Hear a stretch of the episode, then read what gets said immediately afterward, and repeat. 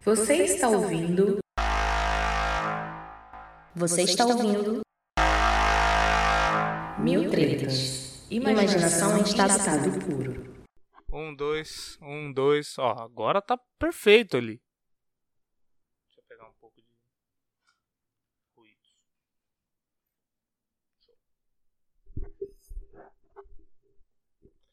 É, eu acho que só precisa pegar o bagulho ali, ó. Cabo e passar por cima e arrastar pra cá, porque senão essa porra vai ficar puxando.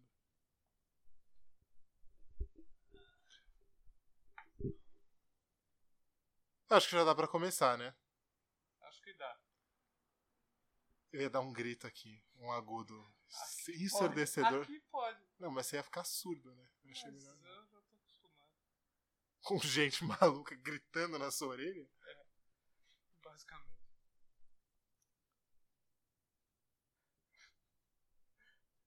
Um, Aquele famoso da jornalista puta. daquela famosa. A gente não pode colocar isso no episódio, porque senão vai. Não, a gente apaga. É, então. Vocês nunca vão escutar o que a gente acabou de Vocês nunca vão escutar, mas foi muito bom, cara. A gente fez um comentário aqui muito pertinente.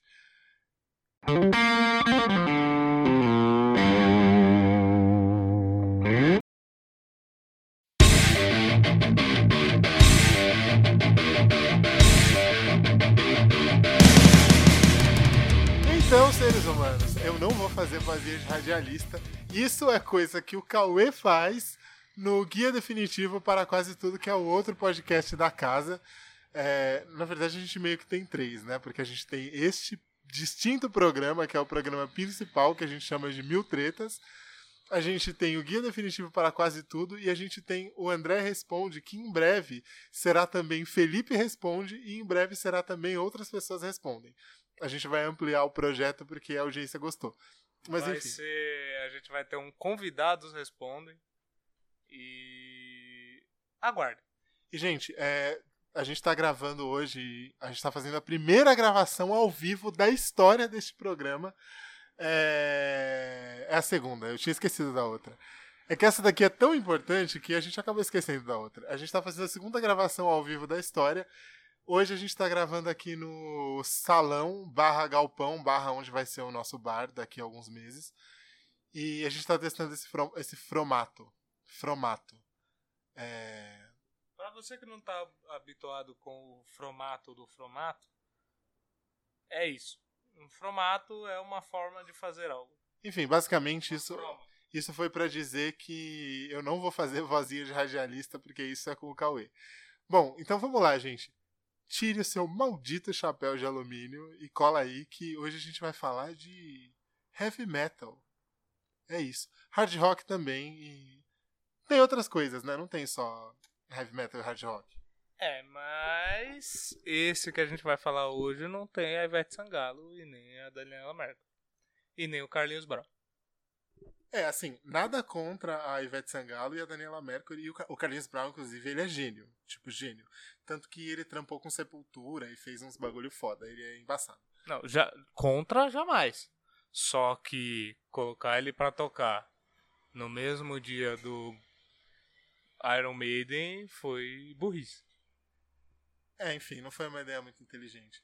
Bom, hoje a gente está aqui para falar de, da temporada de festivais deste, deste país. Basicamente, a gente vai falar, como o podcast é nosso, a gente vai falar dos dois que mais nos interessam, que tem o maior número de, de bandas e de atrações que a gente gosta. Então a gente vai falar do Monsters of Rock, como diria o cara da 89, né? Monsters of Rock. E a gente vai falar também do Summer Breeze. É isso aí. E tem várias bandas no line-up que fizeram parte da nossa formação musical, da nossa adolescência. E tá tá vendo que ainda tem alguma relevância, tem procura, o evento tá sendo possível ser feito no lugar do Brasil, porque é uma coisa que eu e o André a gente conversa muito. É, a gente tem muito contato com mídias e conteúdos de fora do país e a gente acompanha as bandas que a gente gosta pelo pelos shows que eles fazem no mundo e assim, na Europa você tem pelo menos uns 10 festivais grandes do, da mesma proporção do Rock in Rio, Monsters of Rock e o Summer Breeze. E outros tantos menores, assim. E para ter uma ideia do tamanho, é, as bandas elas sempre esse tipo de festival ele sempre começa muito mais cedo, então tem banda que toca duas horas da tarde, três horas da tarde, olha o ônibus. Isso aqui vai ser maravilhoso e com certeza vai ficar na edição porque Gente, eu sou lunático. Como, como diria Fausto Silva, quem sabe faz ao vivo. É. E, e assim, a gente acompanhando, a gente vê bandas que a gente sabe que são grandes. Por exemplo, o Angra, que é a, a, uma das duas maiores bandas de heavy metal do Brasil, tocando com, com, com, o sol raiando ainda. Então significa que, tipo assim, depois vai ter gente ainda de mais peso. Então, não desmerecendo, mas questão de cena, enfim. É... Os festivais da Europa são realmente uma coisa assim alucinante. E é muito bom ver que no Brasil tá rolando com uma certa força e frequência, né? Inclusive, eu tô vendo aqui o. Eu tô vendo aqui o cartaz, né? O, o banner do primeiro Monsters. E assim, cara, é, é o tipo de coisa que a gente gostaria de ter 60 anos para poder ter assistido. Porque olhem esse line-up aqui: tem Arco-Íris, Padre Judas, Escorpiões, é, Vinha de Abril, Saxão, é, Toque, Tumulto e. Enfim, mas falando sério. Tipo, mano, tem, tem Rainbow, tem Judas, tem Scorpions, tem Saxon, Riot. Tipo, só o, o, a nata da nata do clássico do clássico. E assim, isso é 1980, então essas bandas, a maior parte delas já tava num, num nível de consolidação bem interessante já. Então, assim, a parada já começou num, num nível muito foda. E o mais legal é que, assim, nessa época, tudo era teste. Tudo era. Tudo era meio que experimentação ainda, porque a gente estava ainda no, no começo das estruturas muito grandes, porque a gente teve o Woodstock alguns anos antes, aí uns, um, uns 10 anos antes tal que foi aquele lamaçal inacreditável, mas de qualquer forma clássica. Então, assim, você de você ver o banner do festival já bate aquele ar de nostalgia, como diria Neymar, saudades do que a gente não viveu, né? É, meu amigo. Quem diria que eu ia citar uma frase do Neymar sem xingar ele algum dia na vida? Cara, eu queria ter 60 anos para ter visto isso. Caralho. Quer dizer, eu só não queria ter 60 anos no sentido de que eu tô me sentindo bem com 32, então tá suave. Ah, sim. Eu, eu não, quero, eu não quero que aconteça nada tipo aqueles filmes, sabe? Se eu fosse você, que aí os caras. De repente 60. É, de repente 60, tipo. Eu, eu não quero virar a Glória Pires também, acho que eu tô bem assim. Glória Pires, beijo. É, não, mano, a Glória Pires é da hora. Mas assim, é, vamos lá, vamos ao que interessa. Cara, é. Meu Deus, André. Você não confundiu, não? O que? A Glória Pires? É. Não, caralho, a Glória Pires foi a que fez o Se Eu é, Fosse Você. É, a mãe da Cleo. É a que fez o Se Eu Fosse Você com o Tony Ramos. Tony Ramos, ó. Tony Ramos, inclusive, eu dei aula na escola que você estudou, sabia, Tony Ramos? Lá na Vila Maria. Isso aí, não, é sério, isso é bem interessante. Eu dei aula na escola que o Jânio Quadros deu aula e na escola que o Tony Ramos estudou. Pra você que tá rindo da gente agora, sim, o Tony Ramos provavelmente escuta a gente, tá? Porque a gente é um podcast muito bom.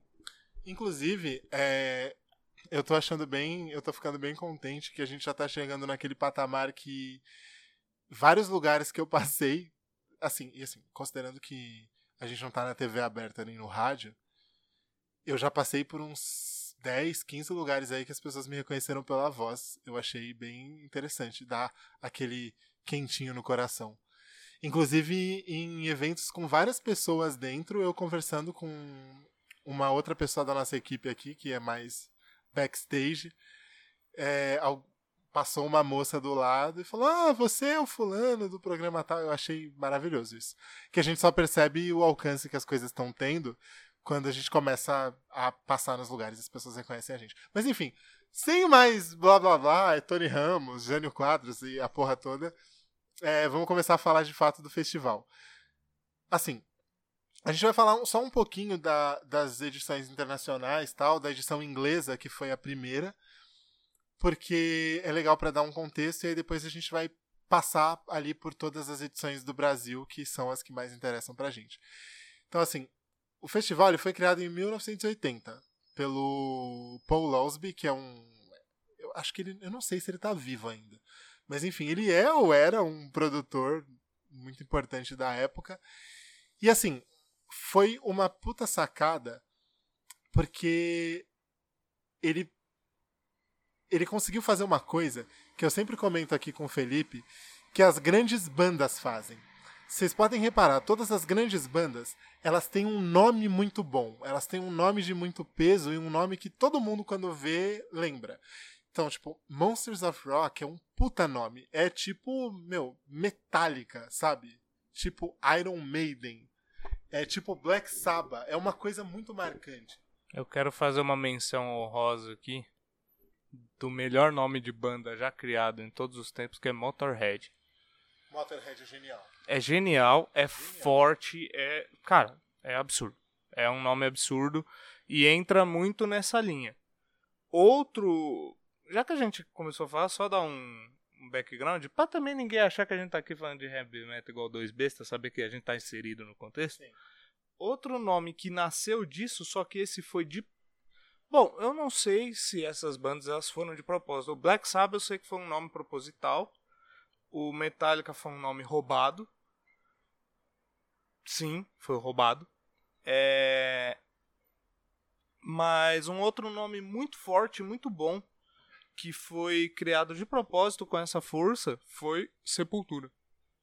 Sepultura é do caralho. E é um nome, assim, Sepultura maravilhoso. É do caralho, de fato. E aí, bom, é, o que eu queria dizer basicamente era isso.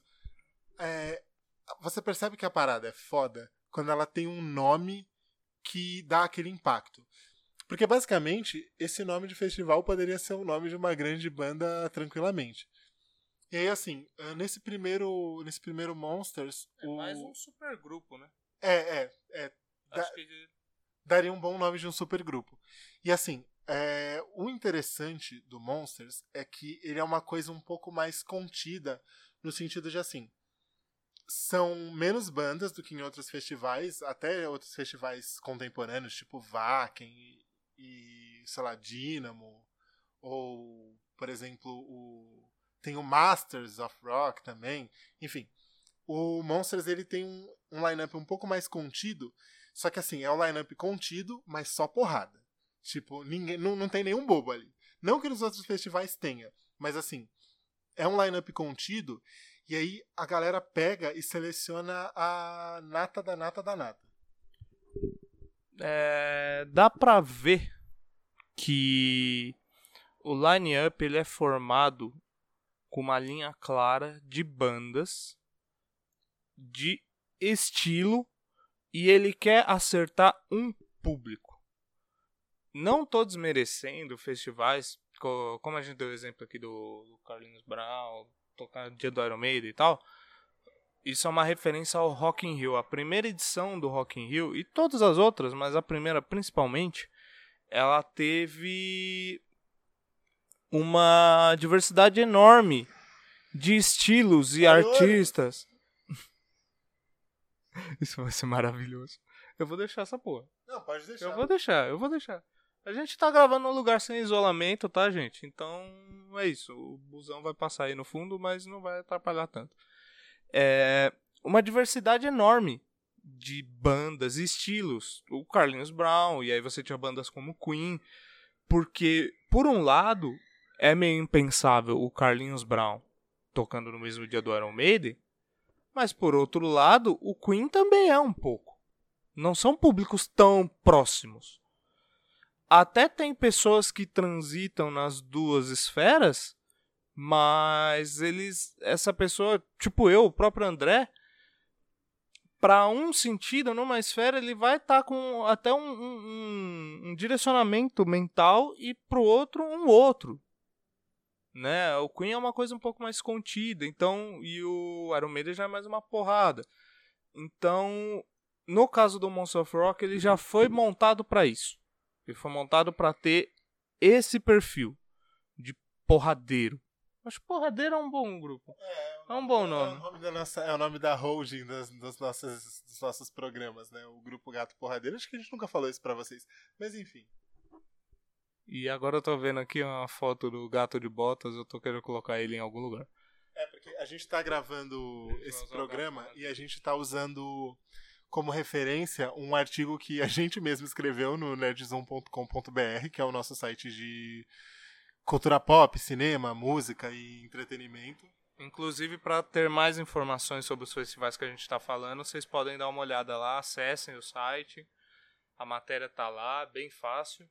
E dá uma olhada, tem mais detalhes sobre cada um dos festivais, cada edição do Monsters of Rock. E a gente não vai falar tanto, que tem um outro aí pra gente poder falar também. E assim, é, a gente. Meu, a gente ainda gosta de falar isso pra vocês, porque nem todo mundo sabe, mas a gente se fundiu com outro grupo de, de comunicação, com o Nerdzoom, que é um site que já tá rolando desde 2015, 2016.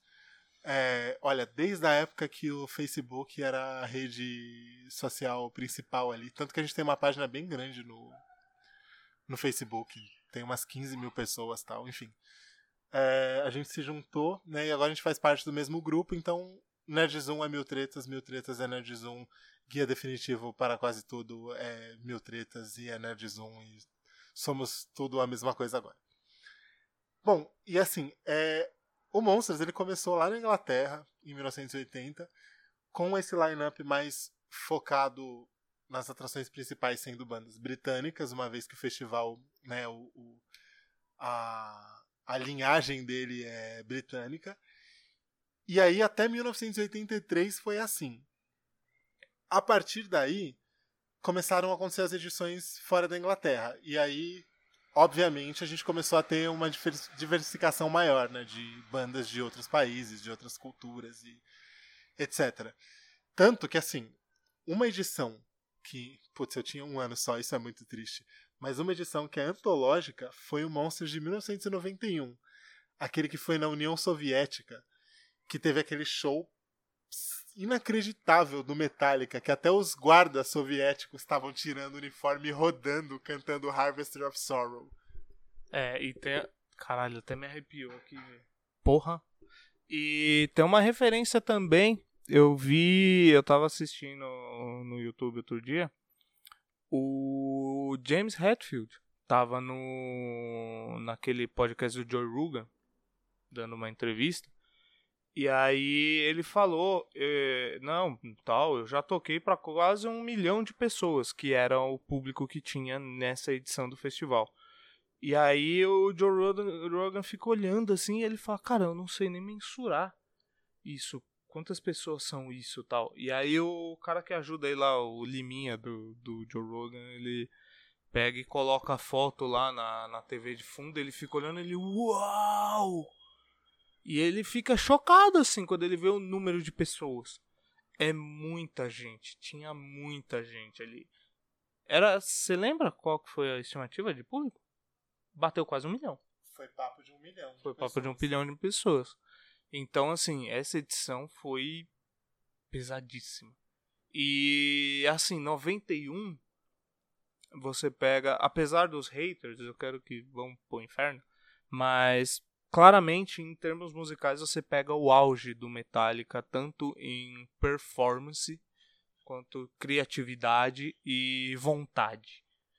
Então, assim, era a banda no modo Super Saiyajin 2 e aquele monte de gente foi uma loucura. Tanto que vocês, vocês que são do metal, vocês sabem que no meio da Harvester of Sorrow do Metallica tem aquela clássica escarrada, né? Aquele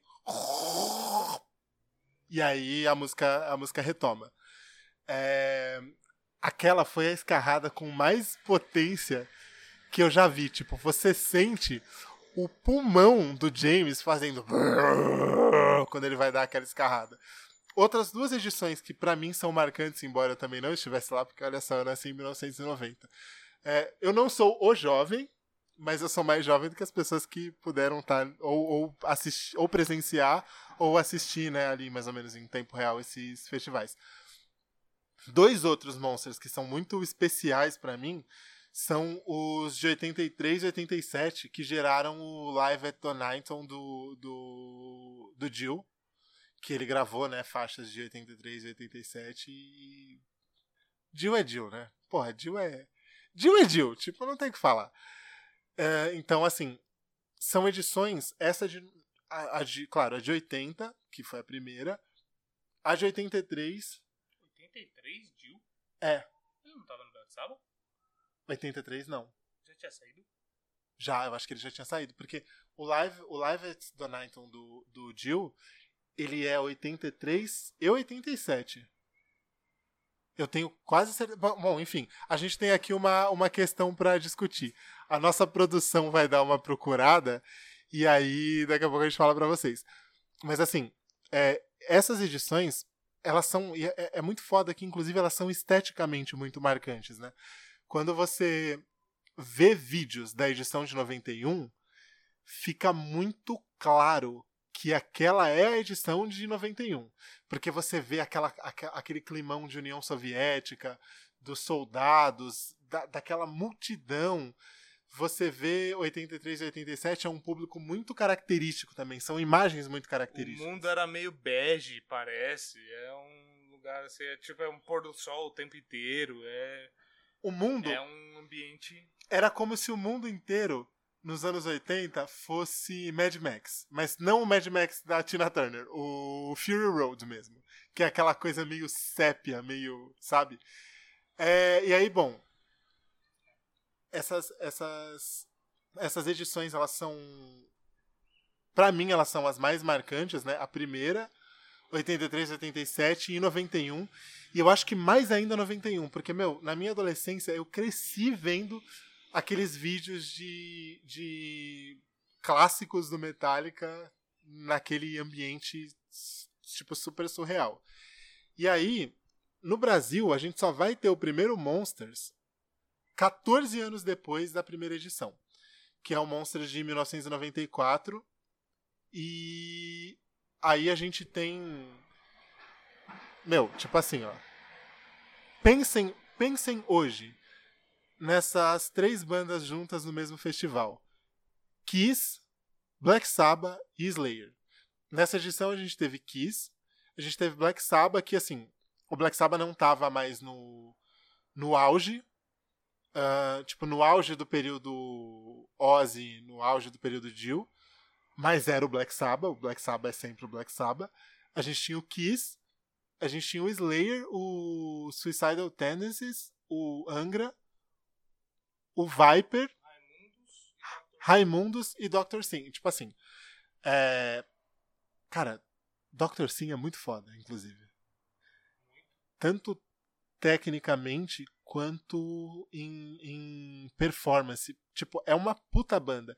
Inclusive, eu sinto, eu me ressinto um pouco do Dr. Sim não ser visto no mesmo nível do Angra e do Sepultura, por exemplo.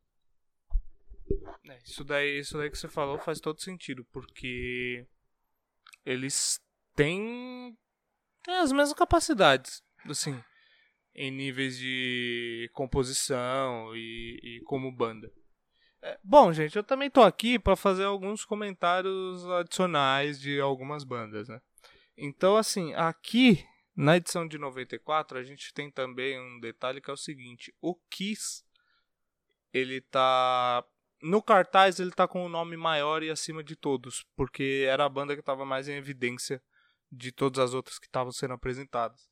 Mas eles estavam numa fase de retorno, né?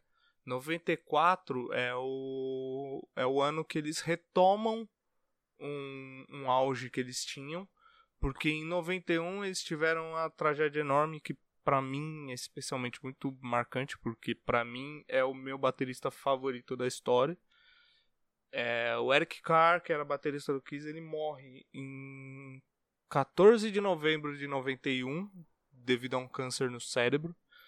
E aí eu quis dar aquela mornada, dar aquela parada, encontra o Eric Singer e aí volta a, as atividades. E 94 é quando eles voltam ao a ter ao, o reconhecimento que eles tinham antes disso, né, no, no auge, ali em meio e final dos anos 80. Então, é para ver que o festival ele tava conseguindo acertar bandas tipo a evidência do da época, não era não era bandas que estavam começando, não eu sou totalmente a favor, inclusive acho que tinha que ter festivais que incentivassem bandas novas, mas assim, trazer ainda mais pro Brasil, que não tem tanto essa, essas bandas não vêm com tanta frequência para cá por uma série de fatores, viagem, a distância, é, às vezes clima, horário. Para vocês terem uma ideia, dependendo do lugar dos Estados Unidos, a gente tem cerca de 4 horas de diferença. Para a Europa ainda é mais que isso, então o fuso horário afeta. E a gente está falando de 94, os confortos de voo não eram a mesma coisa que é hoje. É, hotel, as facilidades que se tem. Você não tinha um smartphone. Você não podia reservar um hotel da Inglaterra no Brasil. Você tinha. Se você conseguisse ligar, bem. Se não, era chegar aqui e ver. Claro, tanto o evento quanto as bandas não tem uma estrutura pequena. Não é isso que eu estou dizendo. Mas locomoção, todas essas questões e falando de voo também, tecnologia para prever clima, é, pode chover, não pode. Aqui o nosso clima ele é muito variável também. Então tudo isso é uma coisa que influencia para as bandas virem. Então os festivais conseguiram trazer as bandas desse tamanho nessas épocas era uma coisa assim, muito impressionante. E assim, é, isso que o Felipe tá falando é importante porque, meu, nos anos 70, nos anos 80 não, nos anos 70 menos ainda, é, e no, no, começo dos anos, no começo dos anos 90 também, era raríssimo que bandas desse tamanho viessem para o Brasil, mesmo sozinhas. Então, esse festival, em 94, só pelo line-up que ele trouxe, ele já foi um evento histórico, porque assim, não era como hoje em dia que você tem o Iron Maiden no Brasil a cada dois anos, que você tem o Metallica no Brasil a cada dois anos, que você tem é, System of a Down, você Tipo, não, pode não ser a cada dois anos, porque os caras vivem brigando também. Mas. É, você vê os caras aqui, você vê um, sei lá, um Red Hot Chili Peppers, não era assim. Então isso foi um puto evento. E aí, assim, é, o, o Slayer, ele tá vindo do Divine Intervention, se eu não me engano, que para mim não é um dos maiores álbuns, assim. É. É, é. É, eu enfim. Slayer, inclusive, é a, é a, banda favorita de umas pessoas aí, olha só. É, o Angra tá vindo do. O Angra tá vindo do Angels Cry, clássico absoluto. E nessa época, a gente tem o Raimundos já entrando no auge. Porque assim, o Raimundos, se eu não me engano, é de 1987, 88. Então em 94 os caras já tinham já estavam encaminhando para 10 anos de, de banda. É, e eles já estavam entrando no auge. O Angra estava no auge, porque o Angels Cry veio tipo avassalando a porra toda. Então, além de a gente trazer grandes bandas, a gente trouxe grandes bandas de fora e grandes bandas brasileiras no momento preciso. Tipo, no momento perfeito. Então, assim, é... você consegue construir desse jeito uma puta atmosfera, né? Esses, esses festivais, eles tinham uma puta atmosfera e muito disso era causado pela, pela escolha do line-up.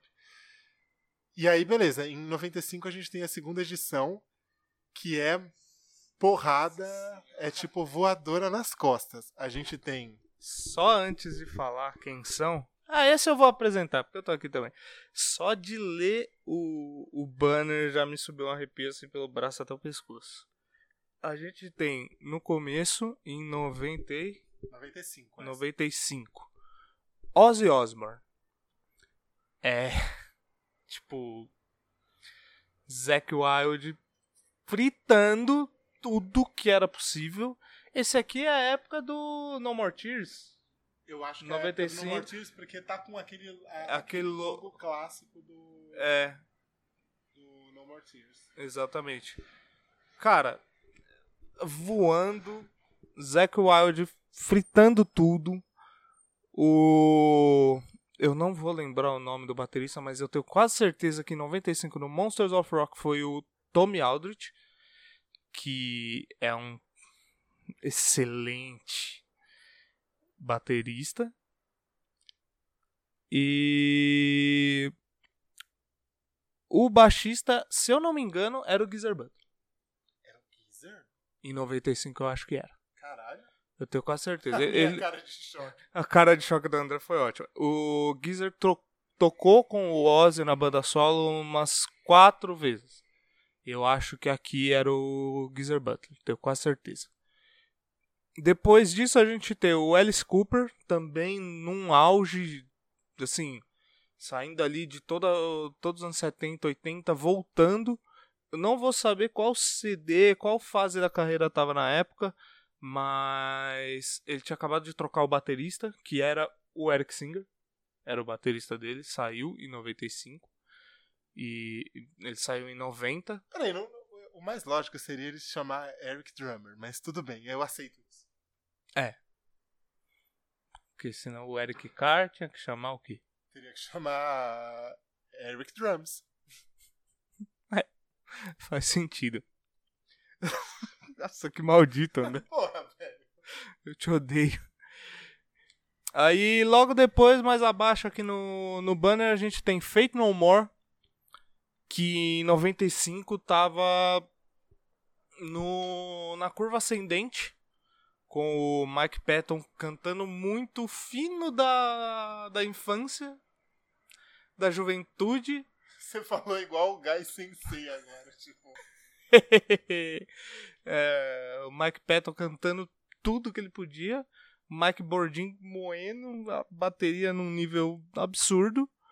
E o Mike Bordin vindo pra cá e conhecendo toda a cultura de Umbanda e outras coisas. E ficando apaixonado pelo Brasil. E E que isso é, mano, esses ritmos africanos, principalmente a parte de percussão, isso é uma coisa que quando você conhece, mano, isso incrementa muito sua música, vide.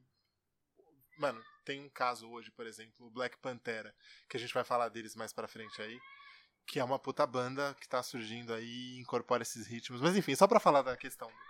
Tem o Black Pantera, tem o Gangrena Gasosa. O Sepultura, não tanto, mas é, algumas coisas mais tribais, indígenas. É, mais, mais antigo. É, logo depois a gente tem o Megadeth, que não é minha banda de trash favorita, mas aqui em 95 eles estavam no Euthanasia. Euthanasia, ainda colhendo todos os frutos do Rust in Peace.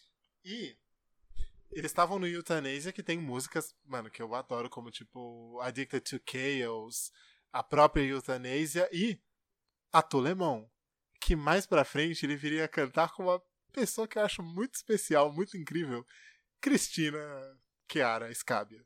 Ele faz um dueto nela, numa versão de Atolemon que é sensacional. Um dia eu explico pra vocês porque que eu acho a Cristina tão legal, mas enfim, eu só queria falar isso. Vou cortar essa porra e foda-se. E aí tem. Não, é sério. Mano, ficou muito foda essa versão de Não, eu sei, eu sei. Você assistiu?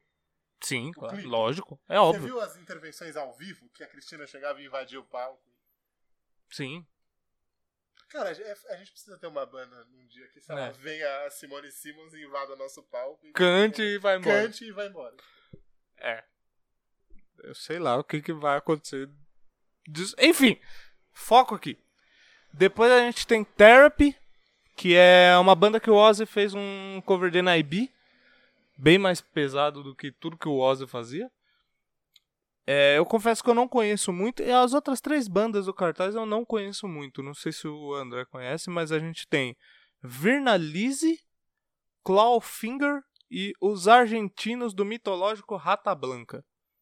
Só que eu confesso que eu não conheço nenhuma das três. É, ele- ah, nesse caso, o Felipe leu o que eu escrevi aqui na matéria e eu estou chamando o Rata Blanca de mitológico Porque, mano, o Rata Blanca, eles são. Tipo assim, não, não é o mesmo estilo. Mas eles são. Como que chama a banda? Rata Blanca. Eles são. O... Não, eles merecem uma pronúncia certinha, vai. É... Eles são o... a maior banda de rock da Argentina de todos os tempos. Foda-se. O Rata Blanca é tipo caos. É sensacional.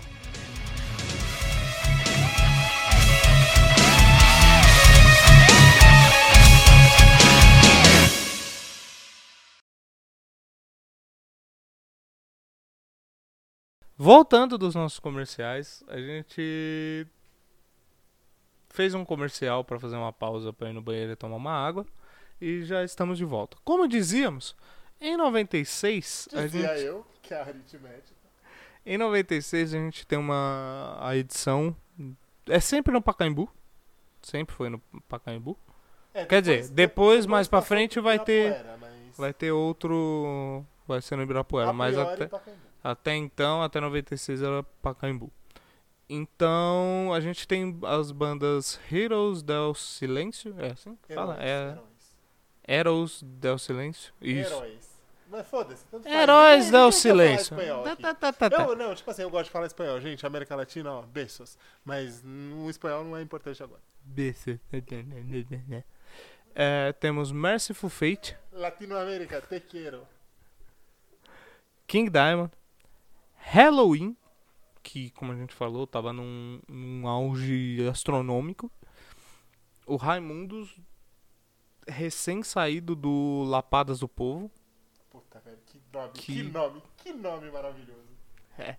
Lembra que, aquilo que a gente falou no começo de nomes que impactam? Então, é exatamente isso.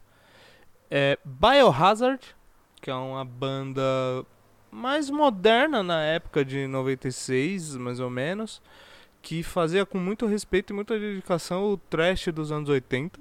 É, porque é importante dizer também que, assim, tem algumas bandas que hoje pra gente são clássicas, mas, por exemplo, ó, se você for comparar, o Iron Maiden é de 78. O King Diamond nem se fala, ele é mais velho do que andar pra trás. O, o Halloween, a, a gênese do Halloween é 78 também. O Motorhead é o quê? 77, Também, 70 e por aí. Por aí.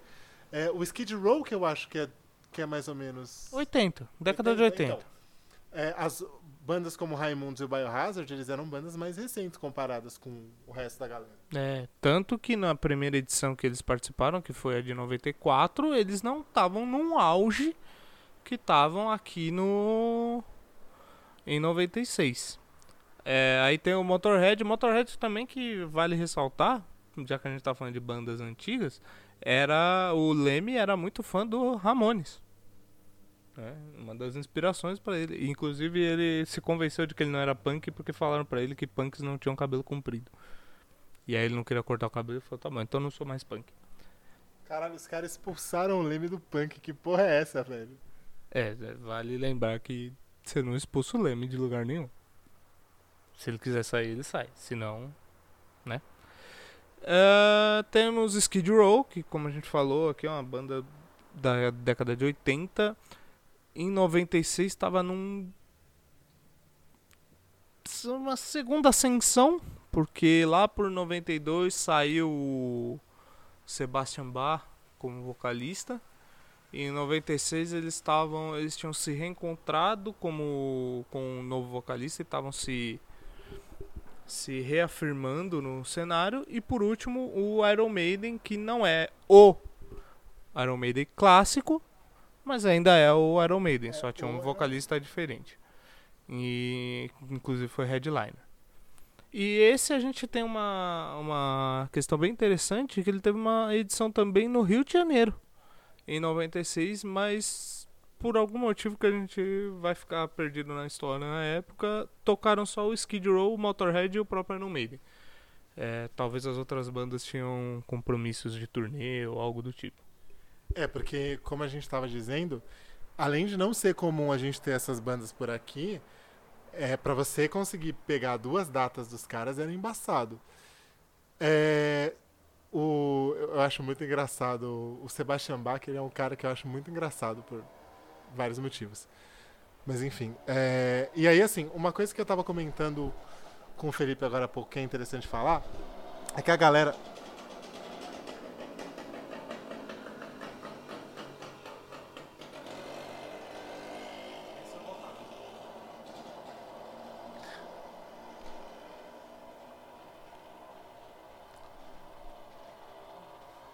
O cara tá com. Só pra vocês saberem, o cara tá com um cortador de cana aqui. Isso não é uma moto, isso é um cortador de cana. Enfim. É, uma coisa que eu tava comentando com o Felipe agora há pouco, que é interessante, é que muitas vezes não se tinha noção exata do tamanho das bandas nessa época também. É, pelo menos a galera que, que fazia as coisas no Brasil, a galera só tinha noção do tamanho das bandas mais é, classiconas ali. Enfim, eu nem, eu nem vou falar de Halloween pra não parecer que eu estou falando de Halloween só porque Halloween é minha banda preferida. Mas assim. Estavam vindo de um álbum mais ou menos bom, né? Dark Ride? Não, Dark, Dark Ride é 2000, é o Time of the Old. Assim, é, o Halloween também estava num momento interessante que parece com o momento do Iron Maiden, só que ao mesmo tempo não.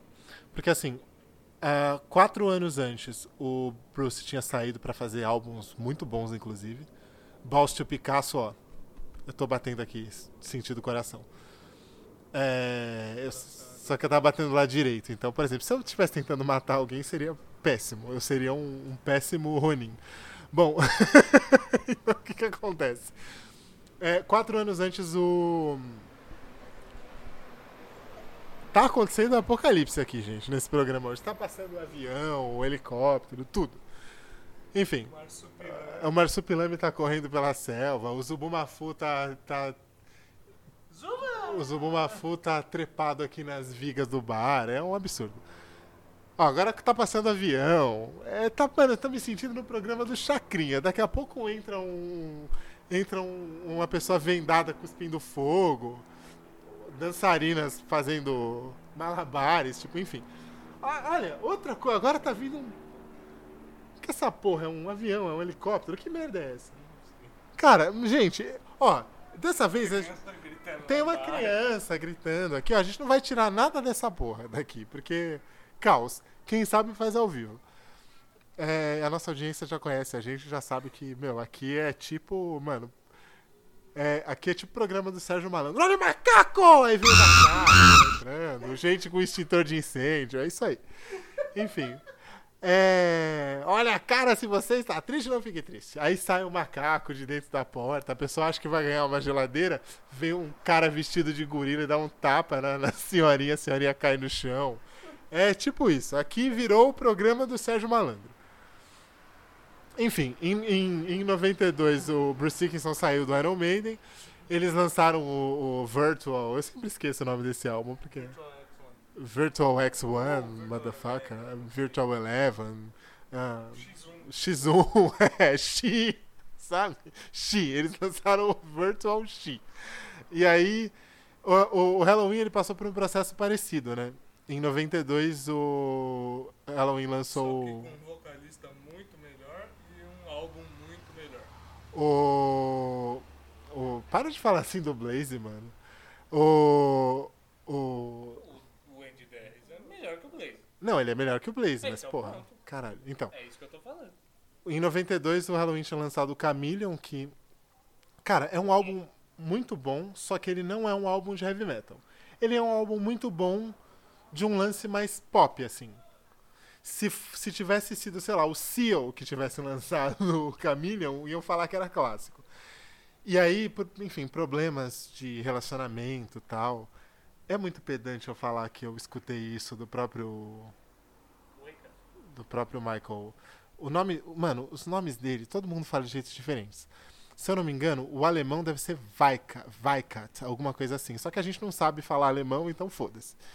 Enfim, eu escutei do próprio guitarrista uma vez que eu trabalhei aí num show do Halloween que a coisa só tava ficando insustentável porque meio que a a- o lance da música de divergências musicais, ele, é- ele acabava sendo uma espécie de canalização de outras coisas que estavam rolando.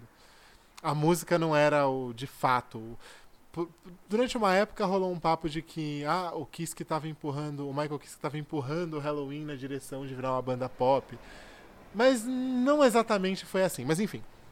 Em 94, o- a, a turnê desses dois álbuns, do Pink Bubbles Go Ape e do Chameleon, que foram esses dois álbuns com sonoridade totalmente diferente do Halloween tradicional, e uma coisa até meio caída, assim, se você for pensar em como a banda funcionava, os públicos começaram a diminuir, os shows começaram a ficar pequenos, porque assim, o Halloween tocava em lugares grandes. E tem gente que diz até que era pro Halloween ter sido o, o sucessor, entre aspas, do Iron Maiden. Só que por causa dessa quebra né, no ritmo do, do, do tipo de música que eles estavam lançando, deu uma caída. Hoje é uma banda grande, só que não chega a ser um Iron Maiden. E aí diz a lenda de que quando. Diz a lenda não, na real isso meio que aconteceu. Quando o Andy Derris entrou, tem gente que fala Derris, mas o André Matos diz que é Derris e o André Matos fala alemão melhor do que a gente. Falava, né? Alemão melhor do que a gente. Quando ele veio em 94 e o Halloween lançou o Master of the Rings, voltou para uma sonoridade que era um pouco hard rock, mas era metal também. E aí a banda voltou a estourar e blá blá blá. Foi tipo um renascimento. Ao contrário do que aconteceu com o Iron Maiden com o Blaze, porque o Felipe odeia o Blaze. Primeiramente, que André Matos, que Deus o tenha. Faz falta. Putz, ele devia estar muito aí, cara. Faz muita falta. É... Eu ia fazer um comentário, mas eu vou fazer outro primeiro. Eu não odeio o Blaze. Eu tô brincando, é só pra criar polêmica, gente. Eu nunca odiei o Blaze. Eu só acho que as músicas que ele fez ficam melhores cantadas pelo Bruce.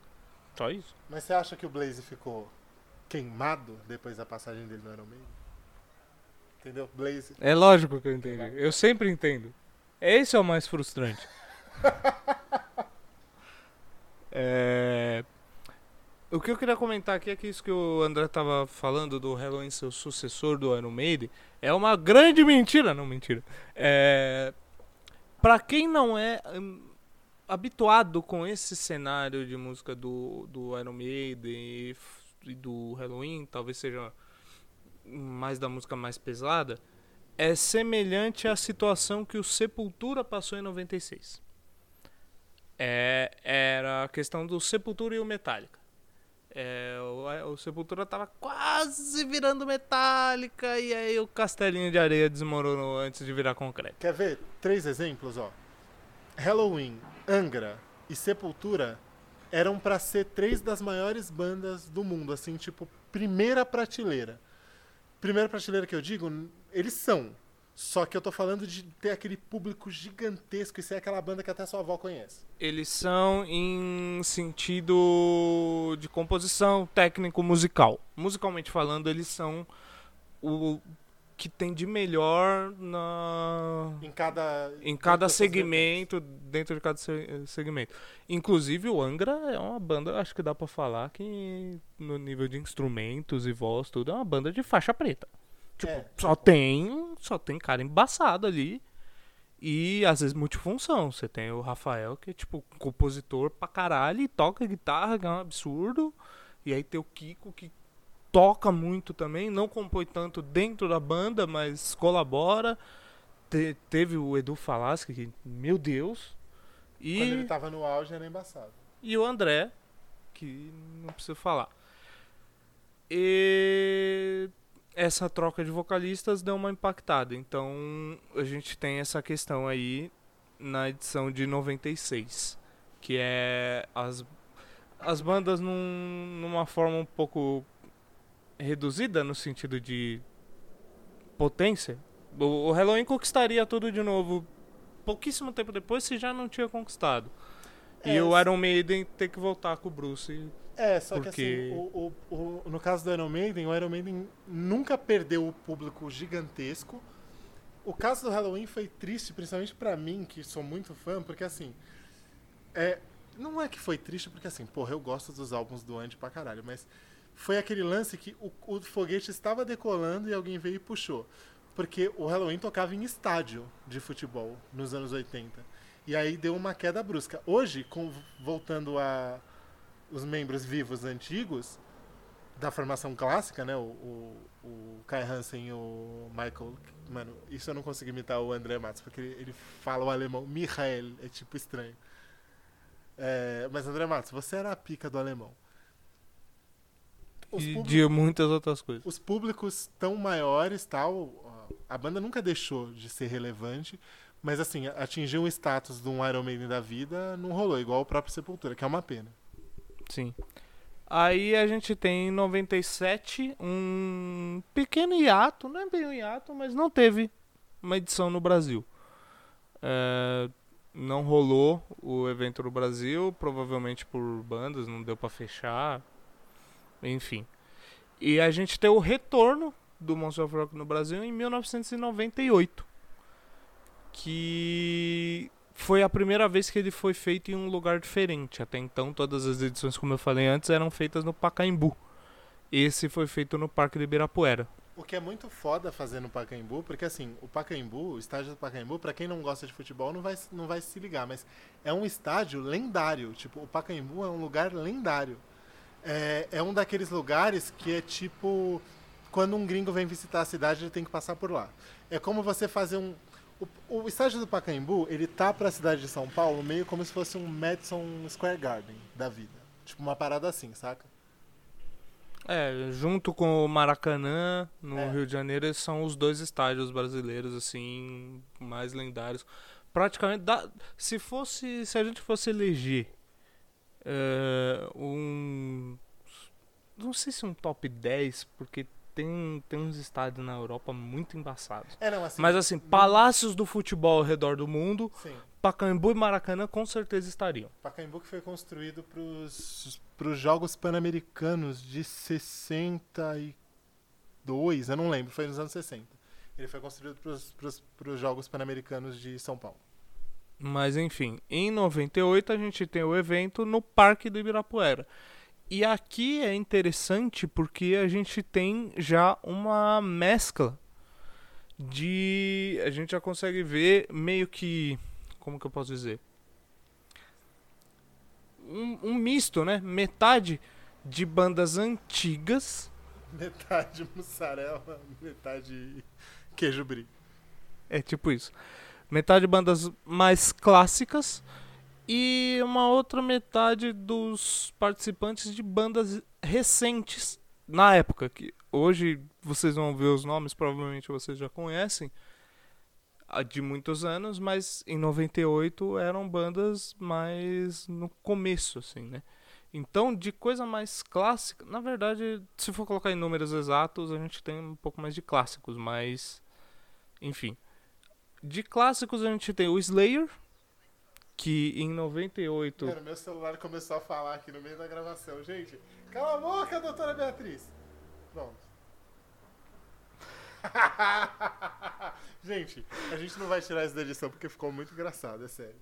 Cara, tá um caos hoje, velho. Deus. Ai, macaco!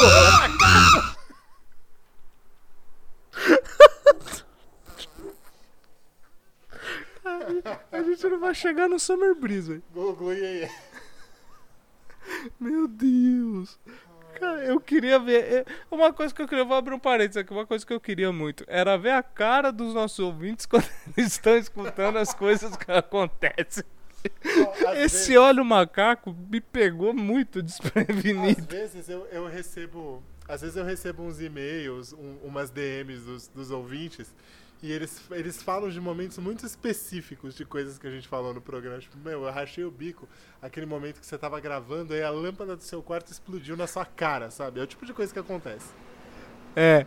E. Ou uma coisa ou outra de edição também, mas esses momentos de lâmpada barata voando, essas coisas. Inclusive, pessoal, eu não falei pra vocês porque a gente não gravou nada até então. Eu matei uma barata voadora em plano de voo. Eu sou. Eu atingi o nível Super Saiyajin 2. É isso. É, então, voltando aqui ao festival, em 98 a gente tem de bandas mais clássicas o Slayer, que aqui tava vindo, eu acho que em 98 foi o retorno do Dave Lombardo? Um dos? Um dos 50. Ah, Um, um dos cinco. E recuperando alguma certa potência do que eles tinham nos anos 80 e começo do, do comecinho dos anos 90, né? Não, não tinha o Dave Lombardo. não. É, o Megadeth, que em 98 tava no auge, auge absurdo do, da banda. Aqui era incontestável. O Megadeth tinha atingido um nível técnico e musical muito alto.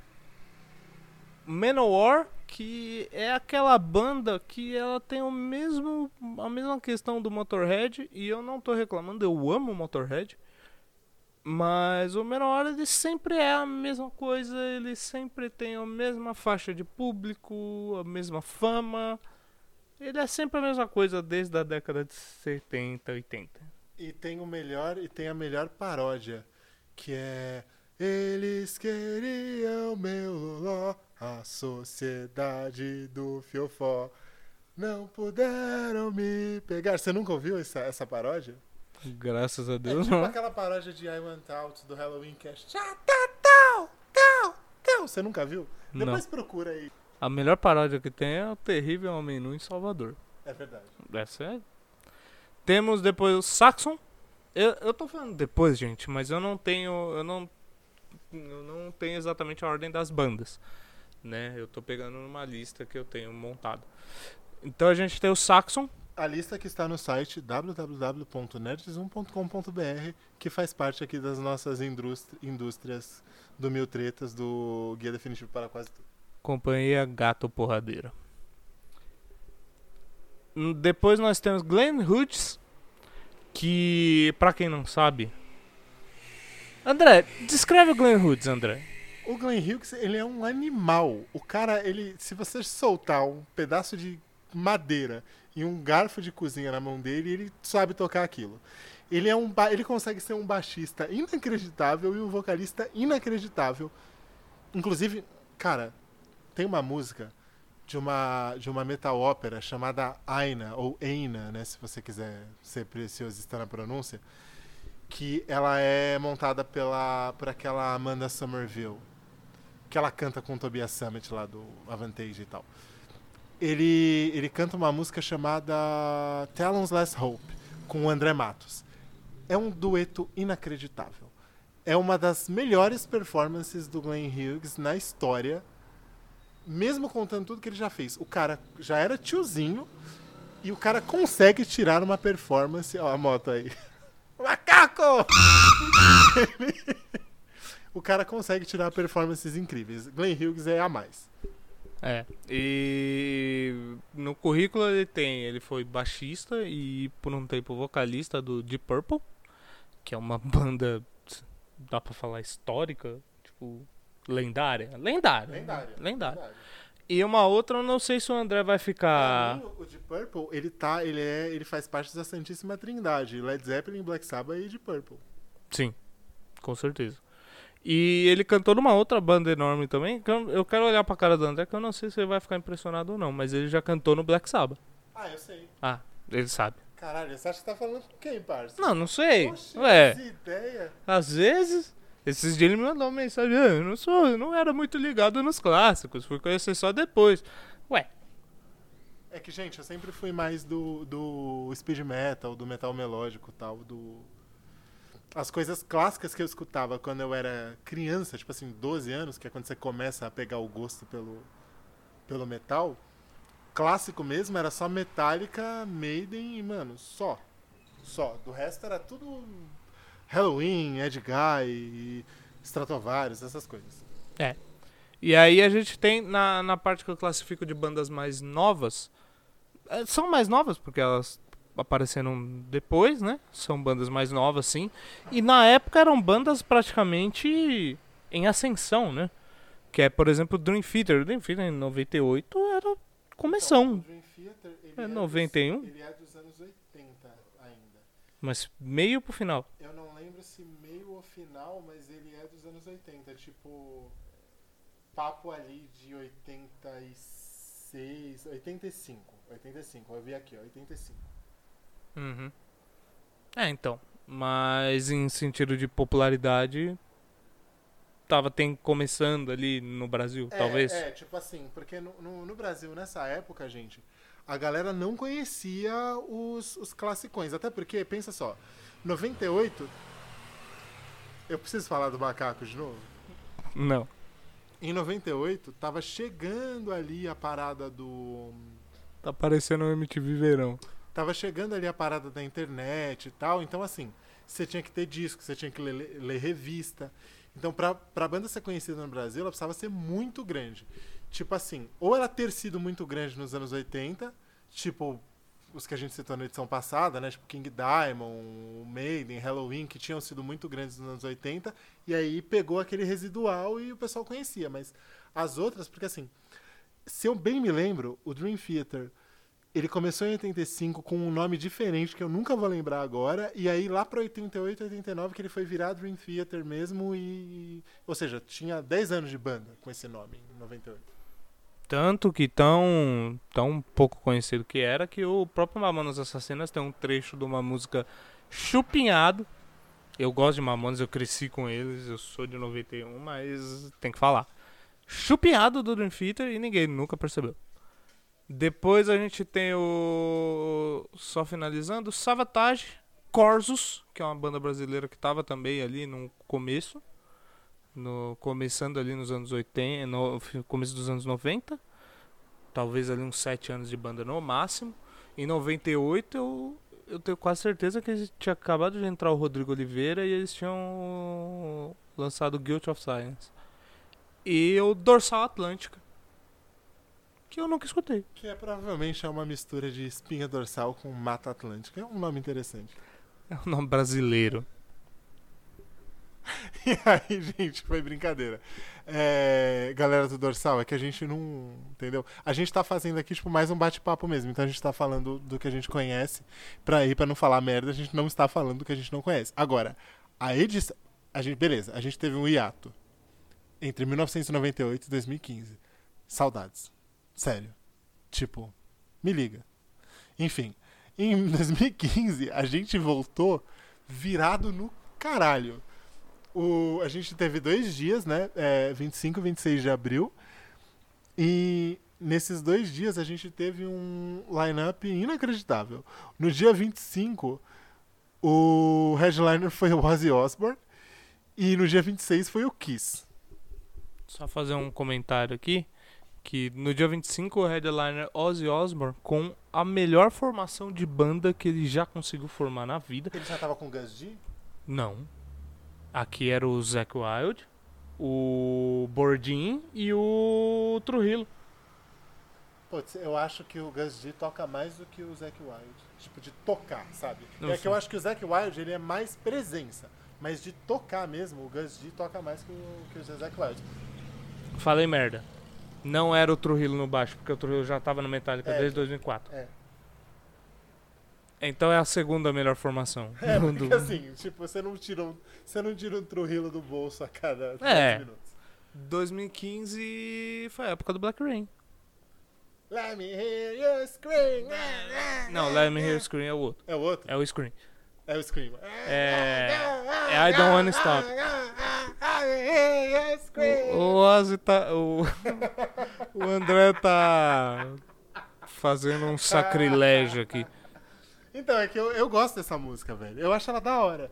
Eu acho um negócio moderno, assim, tipo. inter- Igual, eu, eu acho muito foda. Mano, Under the Graveyard, eu acho uma puta música.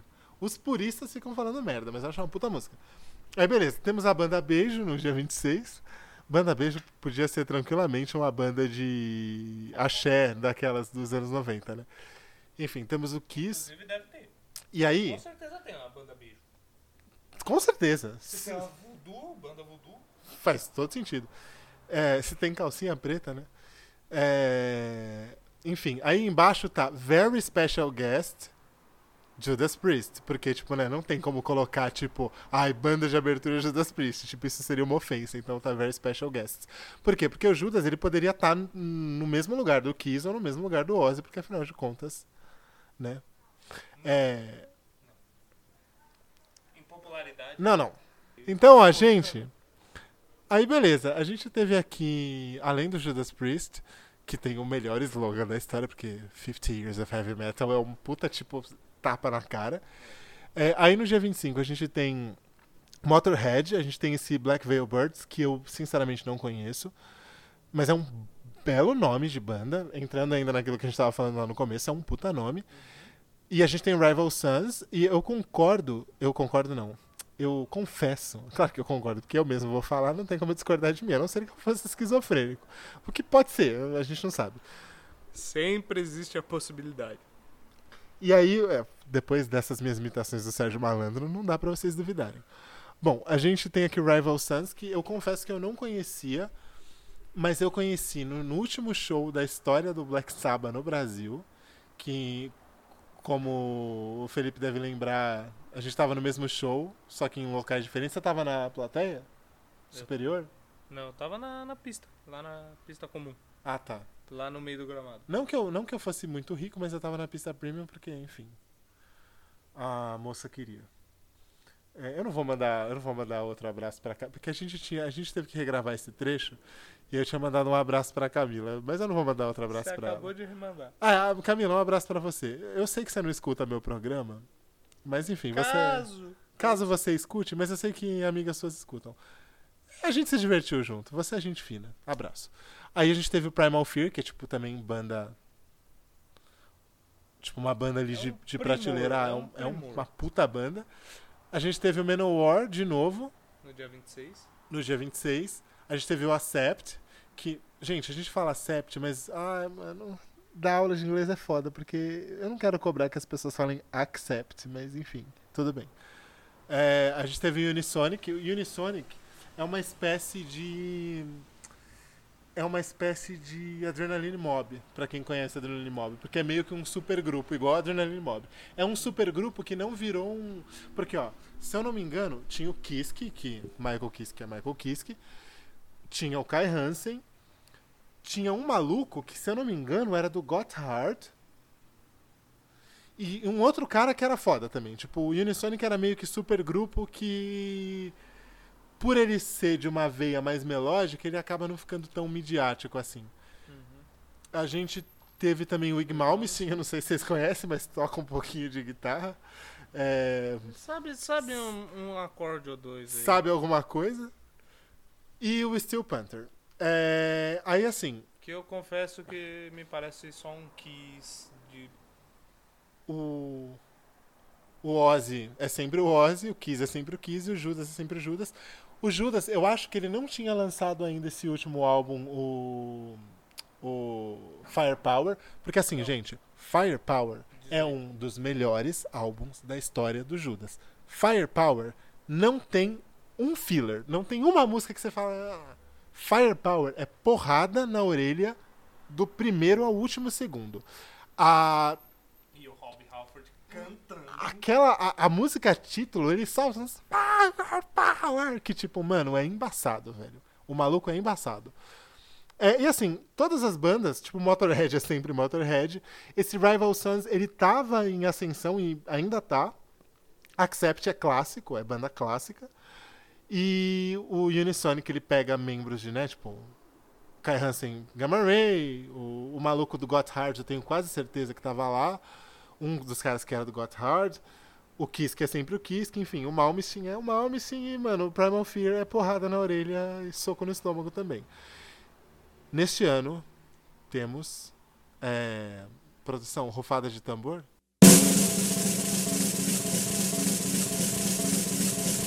Temos o Kiss de novo, porque. Ah, mano. Os caras sabem fazer um show. Por mais que, ó, você pode não gostar da música, você pode não achar um primor musicalmente. Embora eu acho que os caras têm uns sons muito bons. É, eles entram, pra mim, pra mim pra maioria das pessoas, eles entram naquela característica do seguinte: eles não são uma banda extremamente técnica. Assim, inclusive comparando com outras bandas que também não são muito técnicas, tipo o Iron Maiden. O Iron Maiden não é uma banda extremamente técnica em sentidos de guitarras e tal. O Bruce não tem o que falar dele, mas em guitarras tal, não é aquele virtuosismo técnico como o Dream Theater ou o próprio Ingo Malmsteen. E Mas- é, o que, nem é a que se propõe, né? Exatamente, eu ia chegar nesse ponto. Não se propõe a isso. A proposta ela é diferente. E dentro dessa proposta, é uma das coisas que é de melhor. O Kiss, ele sabe fazer a música pro que ele quer. Década de 80, por exemplo, tinha muita questão de. Isso daqui vai, vai ficar para um outro episódio, a gente vai fazer um, um episódio sobre isso, mas vou dar um prelúdio aqui. Questão de letras, tinha muito uma questão de mulheres e falar de pegação, falar de mulherada e tal. Pra, prática um pouco parecido com o que a gente vê hoje no funk e tal. Inclusive tem um vídeo dessa música maravilhoso. O, entrevistador pergunta pro Gene Simons qual que é a música que ele menos gosta do Kiss e ele fala que é essa. Aí fala, por quê? Não, porque o Pom chega pra mim com a música e vem cantando Tonight. Ele, ah, gostei disso. I wanna make it out to you. Ele, ah, eu sei onde você tá querendo ir. In the darkness. Oh, muito bom, muito bom. E qual que é a minha parte? Aí ele não. É a música que ele gosta menos por causa disso. Tipo, a, a letra é totalmente. É, até sexualizada. Envolvente. Envolvente. E a parte do cara de cantar é. Então ele não gosta muito. Mas o Kiss é isso. É, não é a banda mais técnica do mundo, mas um primor do que se propõe. E o que o André falou, pô, os caras sabem fazer um show. Em 2007, acho que foi, não, acho que foi 2009 que eles fizeram o Alive 35, vieram pro Brasil. É, 2009 ou 2008. Foi foi uma coisa assim Minto, gente. Desculpa falar tantas datas. Com certeza foi 2007. É, a live 35 do, do Kiss. Foi duas horas e meia de show, assim. E a live 35 porque naquele ponto eram 35 anos de banda. Então, assim, duas horas e meia.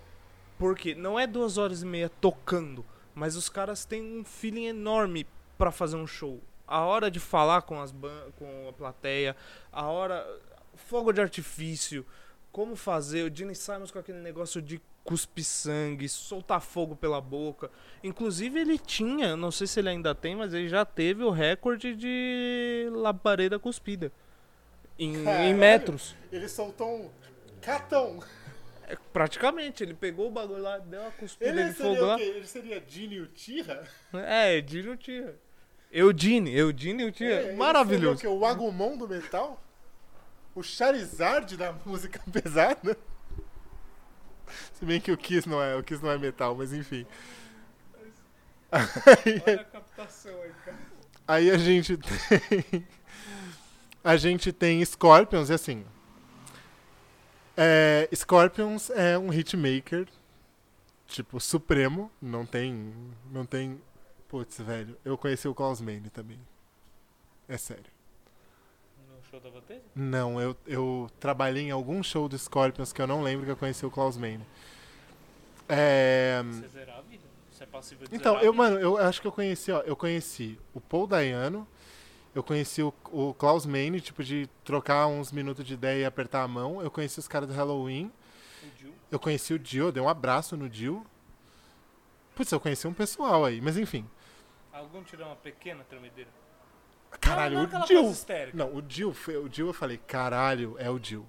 O Jill foi embaçado. Conhecer o Jill foi embaçado. E os caras do Halloween, porque é a minha banda do coração, né? É, eu, eu conheci também. É que isso não é desse tipo de música, mas eu conheci a irmã do Residente. Tipo, eu dei um abraço nela e um beijinho no rosto no, num show que eles fizeram em Buenos Aires. Ó, não falei Buenos Aires, tá vendo? Tá vendo? Eu tô falando de uma Paola Carosella. Lógico, lógico. Ele, ele conseguiu consertar o Buenos Aires e cagou o resto inteiro. Lógico. Aí, é, beleza.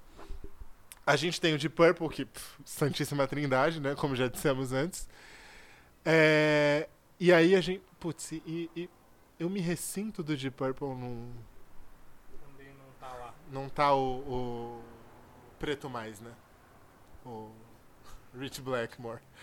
É. Putz, ah, velho. o Steve Morse manda bem. Manda, só que assim, eu ainda queria não, ver é... aquela Tá ligado? Porque, mano, mesmo no Blackmore's Night, você vê o, o, o cara é embaçado. É, assim, no Rainbow. exatamente. Aí, assim, temos três dinossauros, três brontosauros e... Bom, eu não sei como que é o momento, eu não sei como tá o momento do Saxon, porque Saxon é uma banda legal, é uma banda que eu escuto eventualmente, mas não é nada de... Aí temos Halloween, Symphony X e Doro.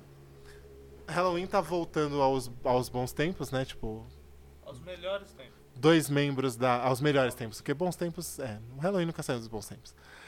É, a não ser aquele período dos anos deu uma 90 lá, que deu uma rateada de leve.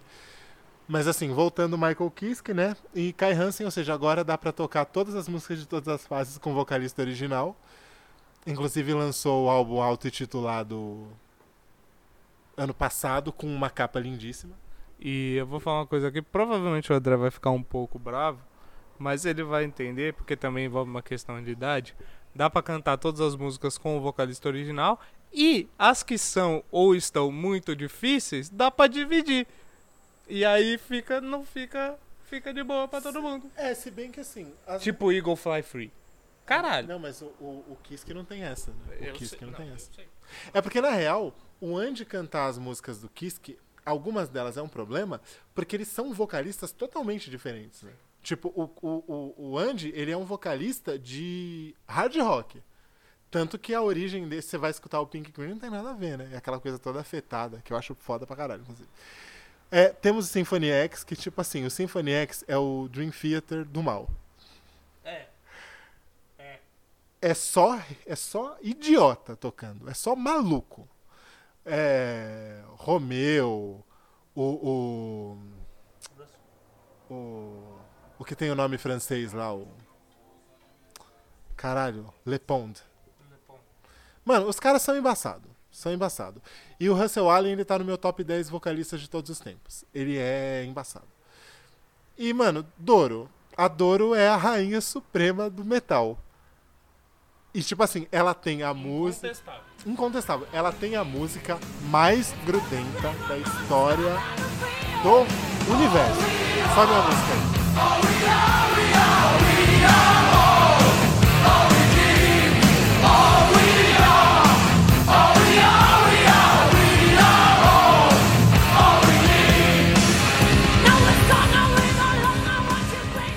Nunca isso vai sair da cabeça de vocês.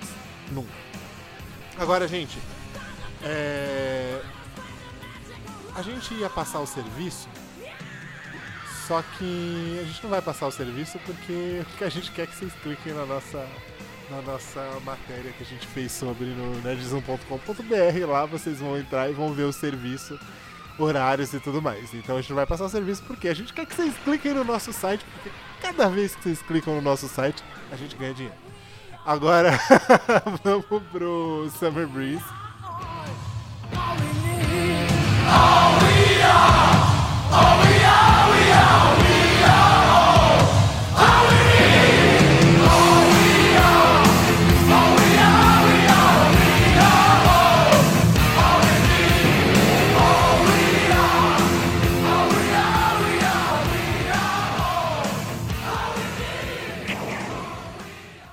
Que, meu, Summer Breeze é interessante.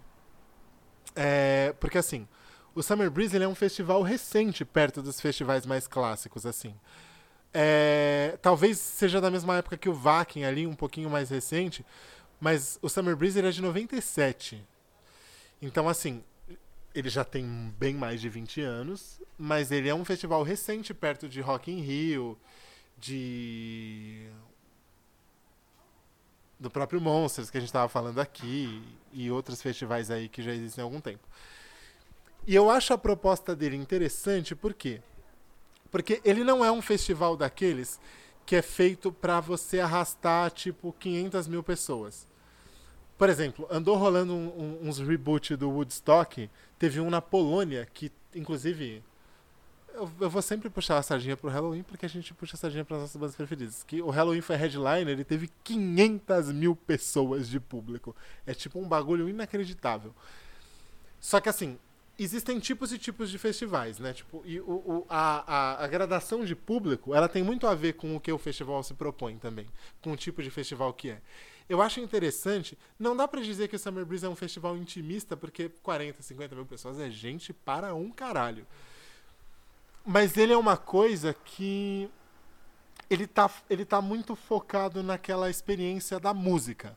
Porque tem outros festivais que não é só a experiência da música, que é a experiência de você estar no local, a energia, a atmosfera, o rolê. O Summer Breeze, ele, é, ele me parece muito concentrado no rolê de você curtir a parada musical, além de outras coisas que vai ter também que a gente vai falar. Introspecção. Introspecção. O conceito de introspecção do latim. Enfim, eu não sei como é que é introspecção em latim. Aí entrando fade out na sua explicação e aí volta o programa. Então. Aí, Eu tô produzindo o programa ao vivo, gente. É Então. isso que eu tô fazendo. aí vamos lá. A gente tem aqui no, no Summer Breeze dois dias. Putz, eu gosto muito de festival de dois dias, sabe por quê? Porque quando você termina um festival, é tipo quando você termina uma série muito foda, um livro. Dá aquela depressão, aquela ressaca de tipo, ai, minha vida foi boa e agora eu tenho que voltar pra trabalhar com aquele meu chefe arrombado, sabe? É. Ou, ou não tão arrombado ou um chefe legal. Os meus chefes são. Putz, meus chefes são todos legais. Inclusive, Rô, beijo pra você. Davi, beijo também. Bom, aí aqui a gente tem dois dias. E como eu tava dizendo, velho, dois dias é maravilha, porque termina o primeiro dia, baixa a depressão e você fala. Tem, Amanhã tem mais. amanhã tem mais. E aí, no sábado, dia 29 do 4, a gente vai ter Blind Guardian. E assim, pra mim, pro meu gosto pessoal de mim mesmo, eu, pessoa física André, as três maiores bandas da Alemanha, vamos colocar cinco, são Scorpions, All, Blind Guardian e parem de falar Guardian, pelo amor de Deus. O professor de inglês fica triste quando vocês falam. É igual o jornal The Guardian. Mano, é Guardian, por favor. Não querendo dar uma de Teges, mas. Tem um crítico aí que chama Teges Radeu, que ele fica corrigindo os outros. Só que eu corrijo, tipo assim, na manhã. Eu não fico chamando ninguém de burro, nem de idiota, nem de acéfalo. Quero falar pra ninguém como ele começou o próprio rolê. É, dele. e eu não quero falar pras pessoas como elas começaram as próprias bandas delas mesmas. Enfim. O, pra mim, é, Blind Guardian, Scorpions, Halloween, é, Destruction e o Rammstein são, tipo, o top 5 de, de popularidade, inclusive. Cara, Blind Guardian é incrível. Todo show dos caras, os caras colocam 10 mil pessoas se for num, num país assim, não tão super fã. Se for na Alemanha, os shows dos caras é 20 mil pessoas, 30 mil pessoas, os caras são embaçados. E assim, todo mundo canta cada letra de cada música. E o, o Hansi Kusch, ele nunca consegue terminar de cantar a Valhalla, porque, tipo, o pessoal começa Valhalla, Deliverance. E aí, tipo, beleza, já falaram isso cinco minutos. Aí ele quer continuar a música e os caras não deixam. Porque o pessoal entra tanto na brisa que não deixa ele terminar de cantar. É, eu acho que é a única experiência de banda que o cara não consegue terminar de cantar a música. Ele tem que pedir pra plateia parar pra ele continuar. E isso é foda demais, obviamente. A gente tem Stone Temple Pilots. Que eu confesso que eu não sei quem é o vocalista atualmente, desde que o Scott Weiland morreu.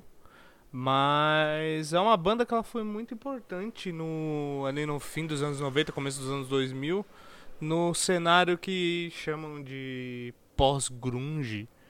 Porque a galera precisa dar nome pras coisas, né? O jovem. O, jo o jovem. o, o jovem, olha, o jovem é difícil. Mas eles têm ali uma carga de importância dentro desse cenário pós-grunge. Porque. Posso historiar um pouco aqui? A gente tem a cena grunge como uma explosão, assim, que aconteceu de uma de um cenário assim que não dá pra mensurar. Eu acho que não teve antes, antes do grunge, eu acho que não teve nenhum movimento com aquela explosão.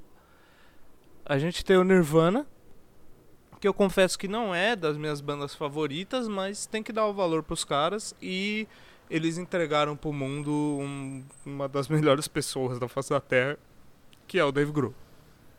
É, tipo, incontestável.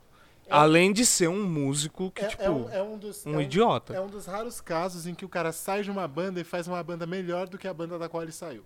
Exatamente. E então tem o Nirvana, tem o começo do Temple of the Dog, que tem o vocalista do Pearl Jam, esqueci o nome dele. Junto com o o cara do Soundgarden. Putz, velho, eu sempre esqueço o nome dessas bandas. Eu conheço essas bandas. Eu também eu conheço tu, e o cara canta muito. É o cara do do Red Hot que não é Audioslave também. Ah. Chris Cornell. Agora eu não vou conseguir mais prestar atenção em nada, porque eu vou ficar. O Chris Cornell, junto com o. Com o cara do Pearl Jam. O Alice in Chains, que pra mim, desse cenário, é a melhor banda que apareceu.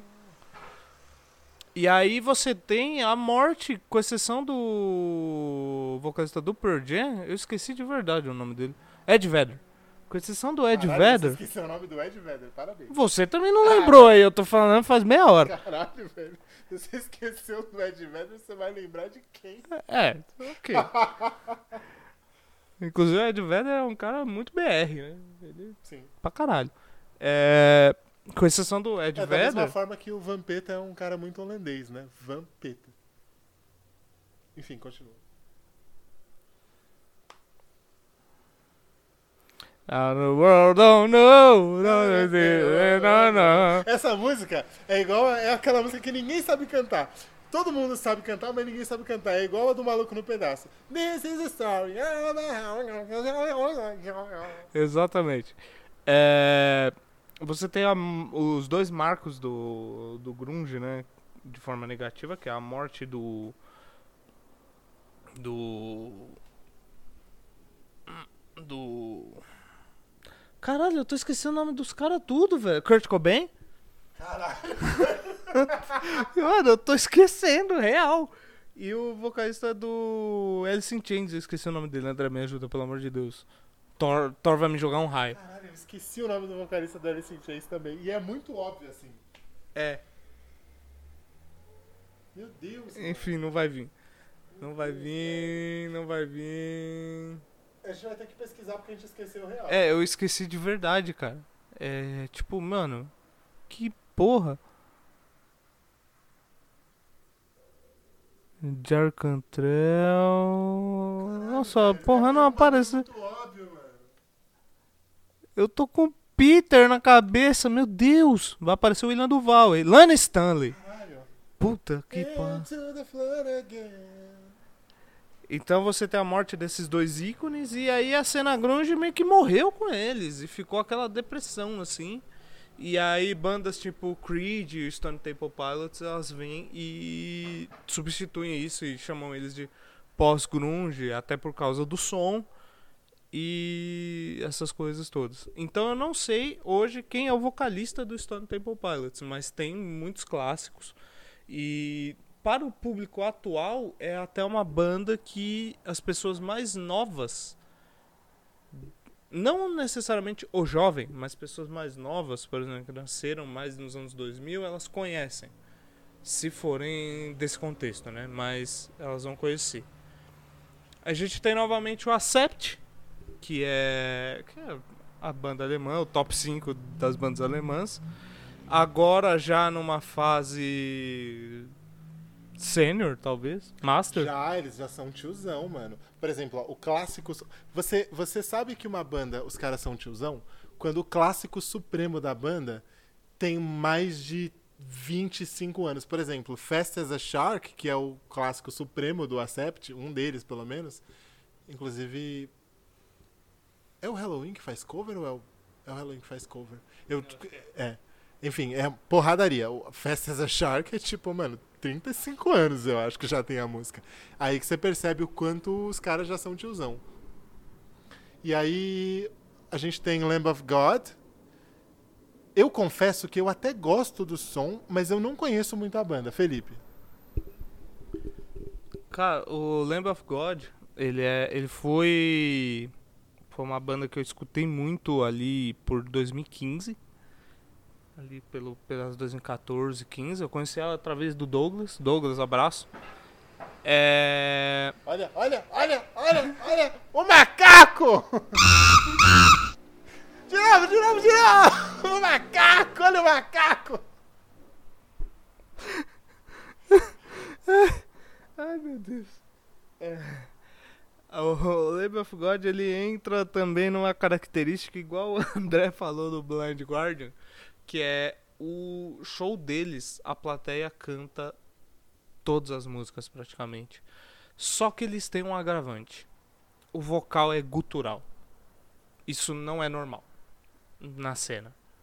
Tem bandas que a galera canta, mas tipo igual igual of God que você vê um vídeo ao vivo, você consegue escutar a plateia cantando e sendo gutural, que geralmente a distinção das palavras é mais difícil, é, nunca foi normal. E Ó, o ex ver como é mais difícil, ó? Olha o macaco! Não dá, tá vendo? Ai, eu vou colocar um áudio maravilhoso pra encerrar esse episódio. Só que eu vou precisar de aprovação da diretoria. Vai ser melhor do que. Muito. Muito, você não tem ideia. Eu vou te mostrar depois. E nessa fase de 2015 tinha um baterista que era referência do metal mundial na época. Ele era pros anos 2015, ali 16, o que o Dave Lombardo era na década de 90, o Eloy nos anos 2020, era o Chris Adler. Mas por algum motivo, por divergências, ele saiu da banda. Eles seguiram com outro baterista. O guitarrista é irmão dele. Eu não sei como é que ficou isso. Dei umas pesquisadas, mas não sei. Se, tipo, rolou briga interna também da família. Ou não. E mas a banda seguiu a atividade. É, não tem muita novidade de som no que eles fazem, mas é muito bem feito, é muito bom. E que bom que eles estão vindo pro Brasil, porque tem muito fã aqui. Muito mesmo, assim, de verdade. A próxima banda eu não conheço muito.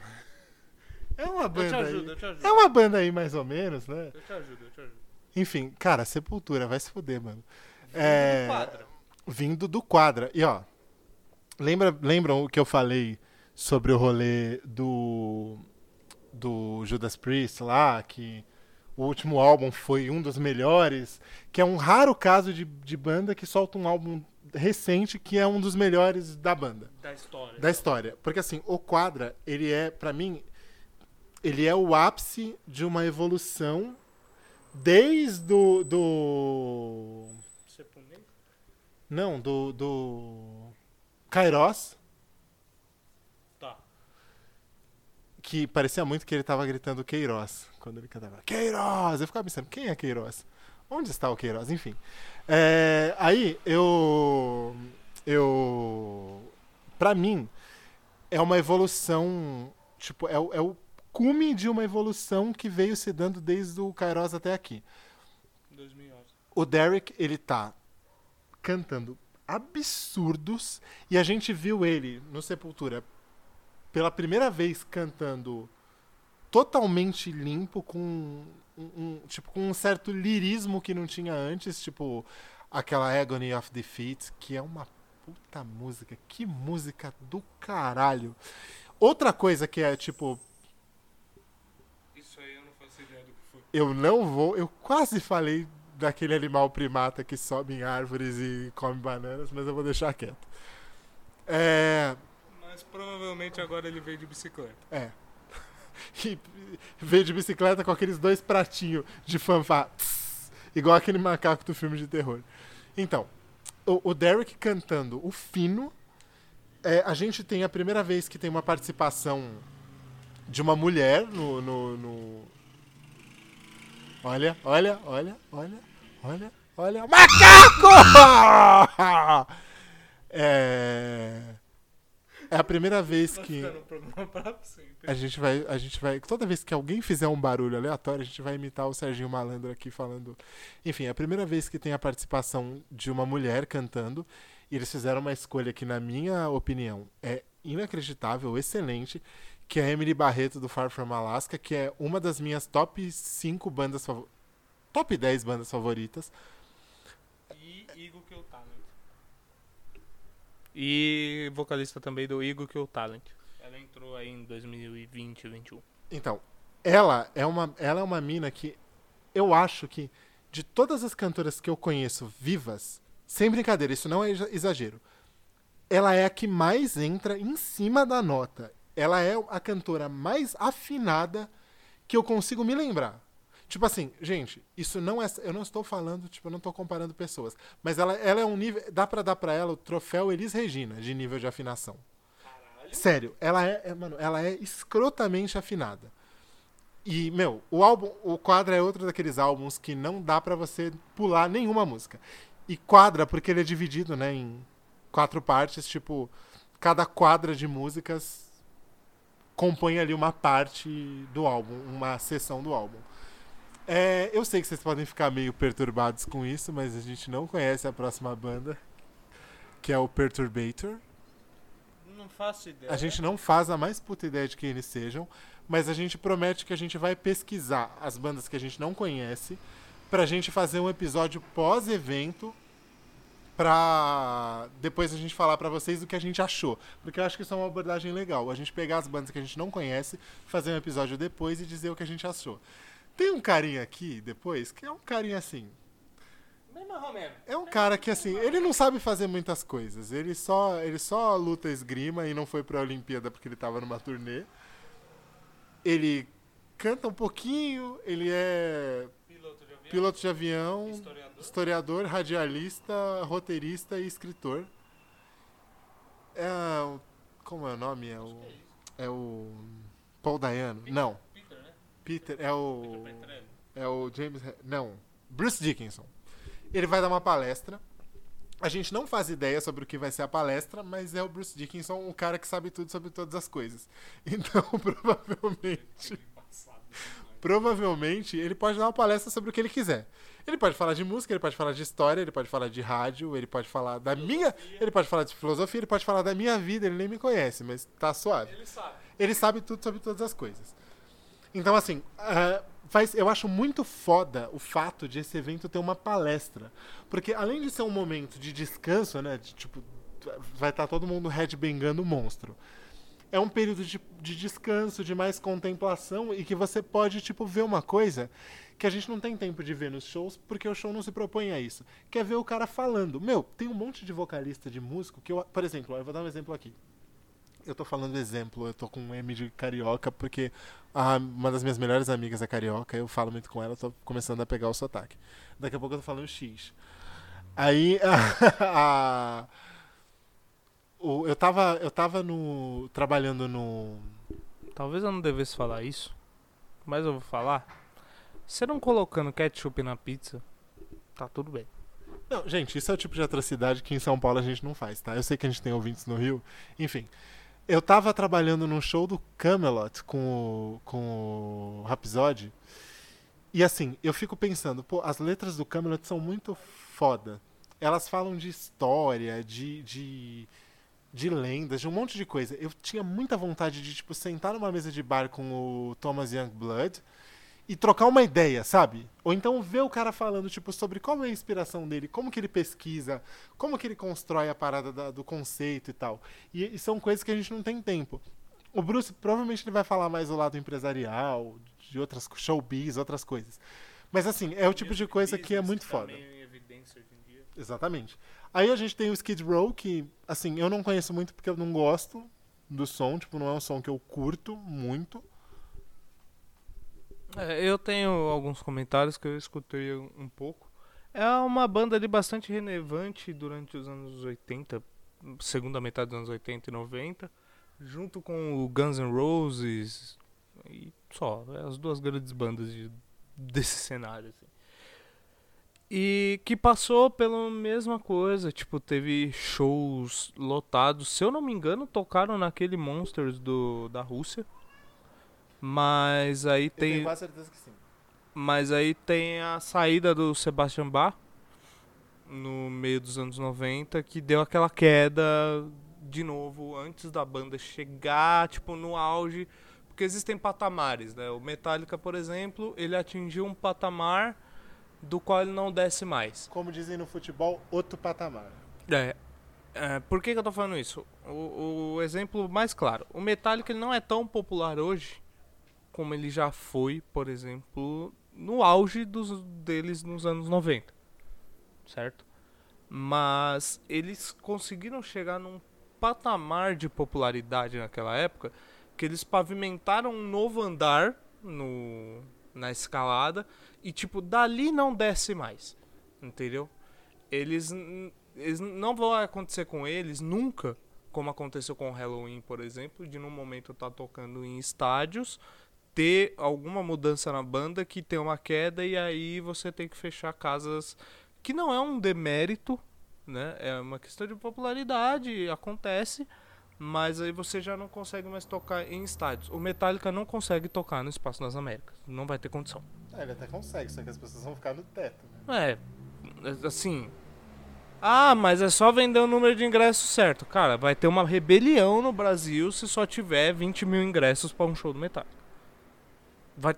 O, o Metallica e o Maiden, o, o, Vai ter gente quebrando coisa. O Metallica, o Maiden, o Ozzy, eles chegaram naquele nível que com as empresas a gente chama de too big to fail, né? Tipo, a empresa é tão grande que ela não consegue falir.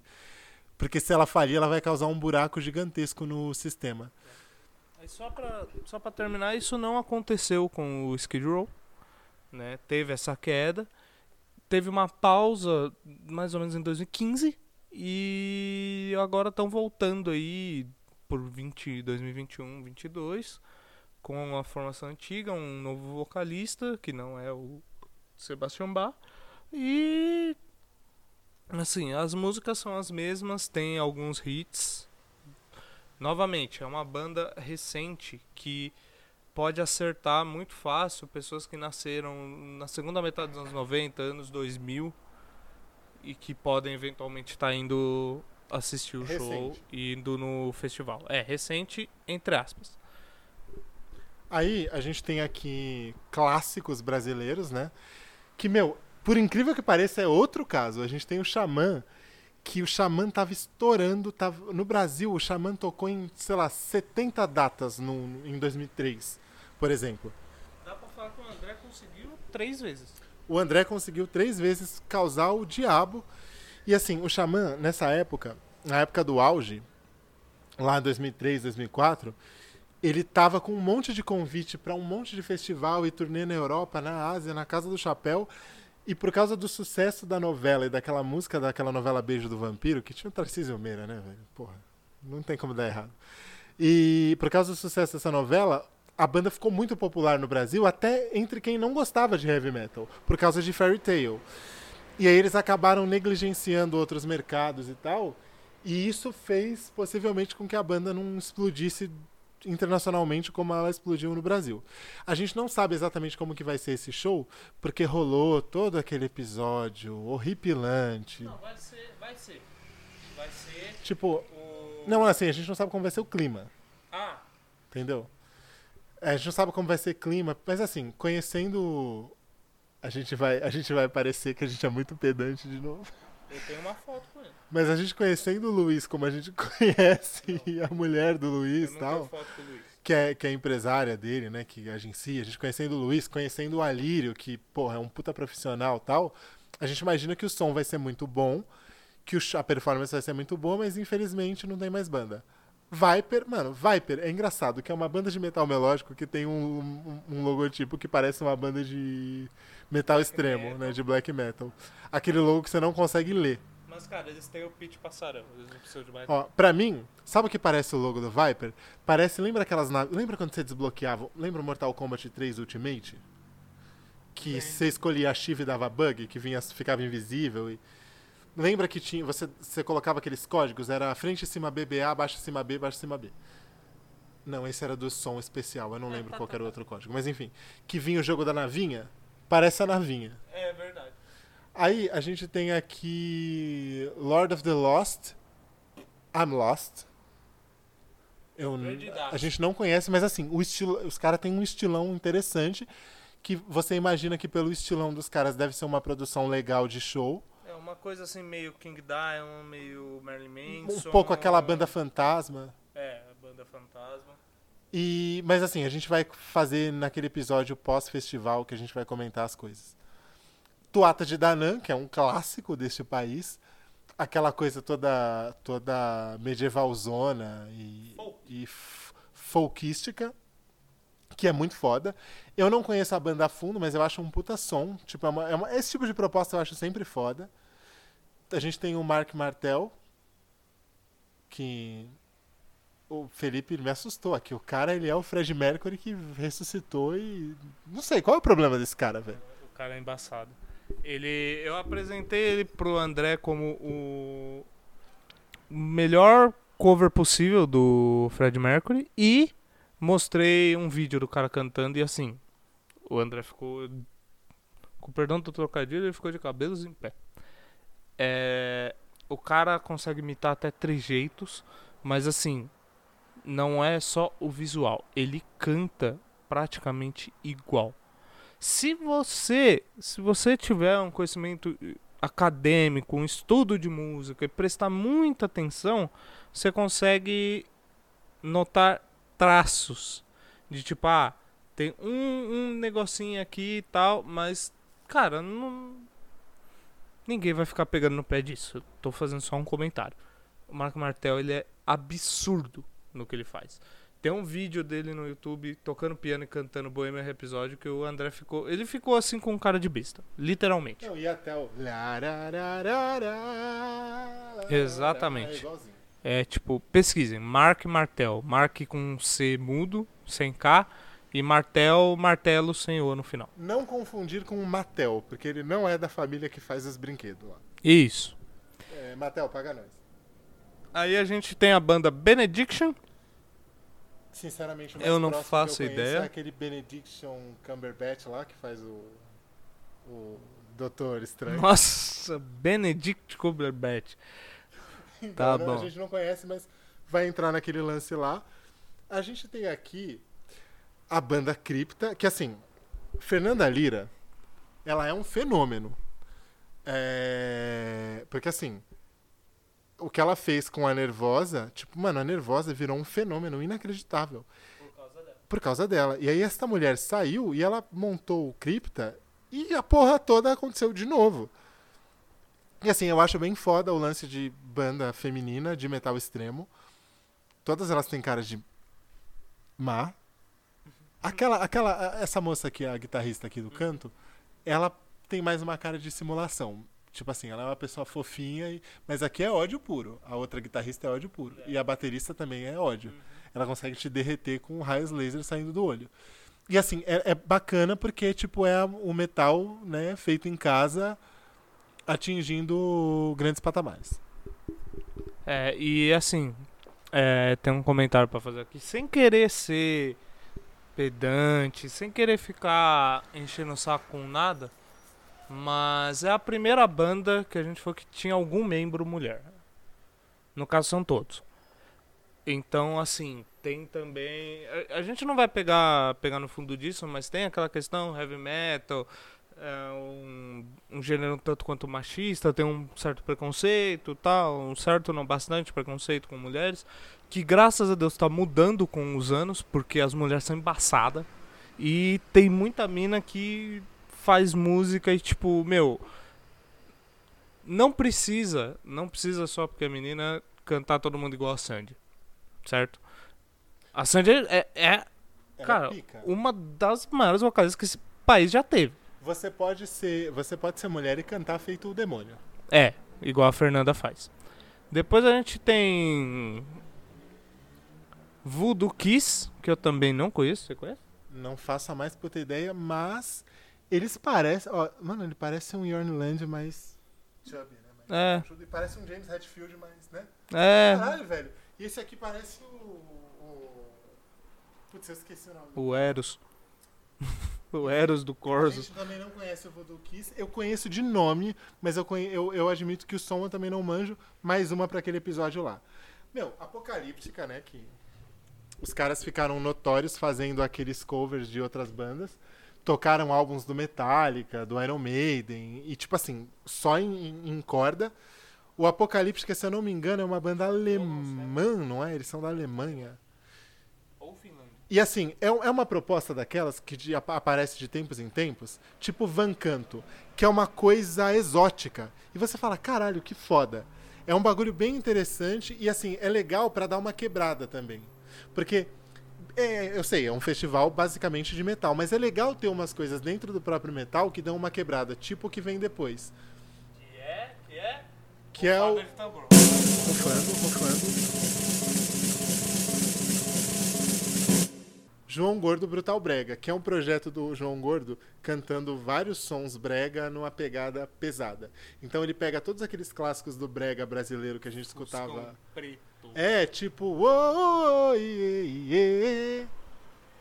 Do maravilhoso Ovelha. Ovelha que passava no programa de quem? Você já voltou? Olha! O macaco!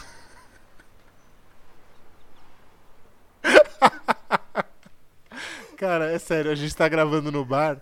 E assim, o bar não tem isolamento, mas a gente quis fazer esse teste. Porque, mano, é, é, é muito foda a ideia de a gente gravar presencialmente. Porque a gente mora, a gente não mora a várias léguas de distância, o Felipe e eu, mas a gente mora em cidades vizinhas. Então, tipo assim, é papo de. E o bar, ele fica quase no meio do caminho entre os dois. O nosso futuro bar que a gente tá construindo aqui. E é muito foda gravar aqui. A gente vai ter a premiere do episódio 2 do documentário do André Matos, maestro do rock. Que assim, velho, isso é, uma- isso é um bagulho que me deixa mal. Porque eu começo a lembrar da possibilidade do retorno do, do Xamã com o André.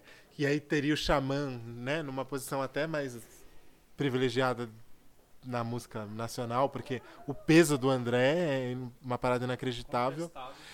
E, putz, eu fico feliz pela homenagem, mas boladaço pelo fato do André não estar aqui. E olha que absurdo.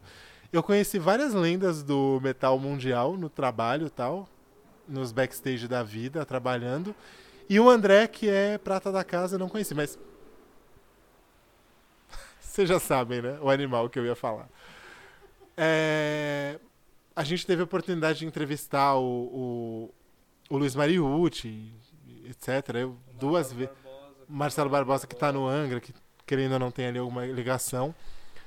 E mas a gente não conseguiu conhecer o André, que é uma, putz, é uma pena e é uma e, assim, 47 anos, o cara podia estar aí até agora, né? No domingo temos o Parkway Drive.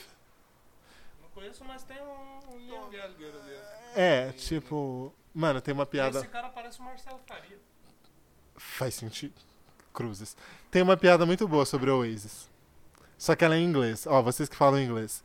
É, I was once I was talking to my girlfriend and then she said, "Could you please stop singing Wonderwall?" And I said maybe. É... então, ó, vamos continuar. A próxima. Ah! é o espírito do macaco que tomou conta desse programa. Cara, eu tinha uma jaqueta igualzinha a essa do Cotipelto. Bom, a gente vai falar de uma banda que tem um dos maiores tecladistas que já caminharam sobre a Terra. Olha! Olha! Então, é, esse foi meio chacrinha, né? A gente, tá, a gente vai falar da, da banda que tem um dos maiores tecladistas que já existiram na história da raça humana, cujo nome é Eu não sei. o Jens Johansson. É o meu maior tecladista da raça humana. é o Não, não, um dos maiores. Ah, tá. Não, não sabia. Ele, se eu não me engano, ele tocou com o Malmsteen. Ah, Porque, assim, pra, né, tipo, pra conseguir acompanhar, o cara tem que ser, no mínimo, embaçado. Meu, o Stratovarius é uma das bandas clássicas do, do chamado metal melódico, ou speed metal, como queiram. E ela é da metade dos anos 80, ali 84, 85. E a formação mudou drasticamente. É, o Jorg Michael, que era o baterista antigo, ele teve câncer. Tipo, putz, uma parada mó triste aí. Eu acho que ele se recuperou, espero que ele tenha se recuperado, eu não, não, não acompanhei mais o caso. A gente teve o, o Tolkien, né? Não confundir com o Tolkien do Senhor dos Anéis, porque a gente tem dois Timo. Aparentemente, o nome Timo na Finlândia é como se fosse José, porque tem o Timo Kotipelto e o Timo Tolkien. É como o nome Kai na, na, na Alemanha, ou Michael. O, o Kotipelto, é, ele é um vocalista foda também, né? Tipo, ele é um dos, dos ícones desse estilo, dessa vertente. E a gente teve algumas mudanças na banda. É, as principais que a gente mais sentiu foram o, o, o Jorg Michael, que era o baterista da formação original, se eu não me engano, e o Tolkien, que foi o cara que montou a banda, desde a época que a banda fazia cover de Dio, de, de outras coisas clássicas. E o Tolkien, meu, ele tem problemas Sério? seríssimos de ordem psicológica. Uma vez, eu vou contar isso aqui, ó. O, o, esse guitarrista. E o Tolkien, ele é um dos grandes guitarristas do estilo. O conhecimento musical desse cara é inacreditável. Tanto que ele baseia a guitarra dele no, num compositor chamado Paganini, que é só tipo. Enfim, um dos caras mais foda aí da, da música clássica. O maluco é embaçado. Só que saiu da banda por vários motivos, tal, ordem, problemas de ordem psicológica. O livro dele é muito triste, inclusive. Ele já brigou comigo uma vez. Ele ficou puto comigo, mas ah, eu não tinha nem feito nada, mas é longa história. Um dia a gente conta isso. Enfim, Stratovarius é uma daquelas bandas que tem clássicos do, do estilo. Tipo Speed of Light, Kiss of Judas, Black Diamond, Hunting High and Low, esse tipo de coisa. Cara, a próxima banda. Eu não sei, o Felipe eu acho que ele não é muito. Já ouviu Evergrey? Não. Assim, enfim, eu não, sei, eu não sei se a gente falou o nome da banda, tá? A banda anterior, que é o Stratovarius. É, a gente falou a história toda da banda. Olha, olha, olha, olha. Olha quem vem, olha quem vem. Macaco. Enfim, essa próxima banda, meu, é uma das minhas bandas preferidas. Eles têm dois dos meus álbuns preferidos, que são o, o Thorn e o Monday Morning Apocalypse, que é o Evergrey. Meu, Evergrey eles são uma daquelas bandas que, que transformam o estilo numa coisa um pouco menos repetitiva. Porque assim, o, o, esse estilo desse metal mais melódico, mais. É, que aí as volta e meia acaba caindo até para uma coisa mais progressiva e tal. Tem um pai. Que eu não vou falar quem é o pai, porque senão vocês vão falar que eu tô puxando sardinha pra minha banda preferida.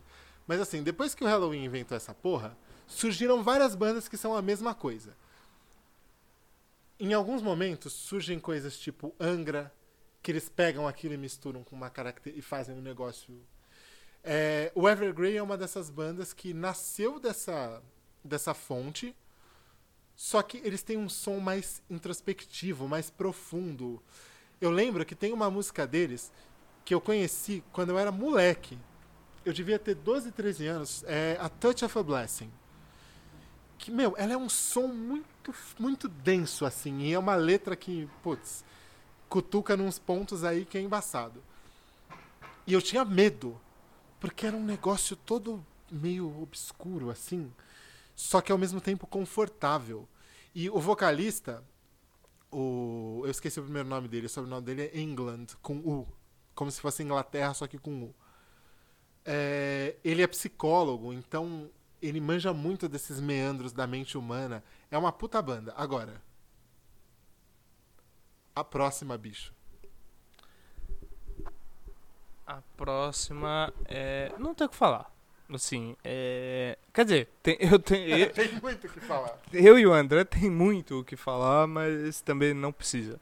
Ela é uma compilação de, um, de uma habilidade absurda em criação de histórias com uma reunião e uma capacidade de composição musical altíssima, que é o nosso querido Tobias Summits Avantasia.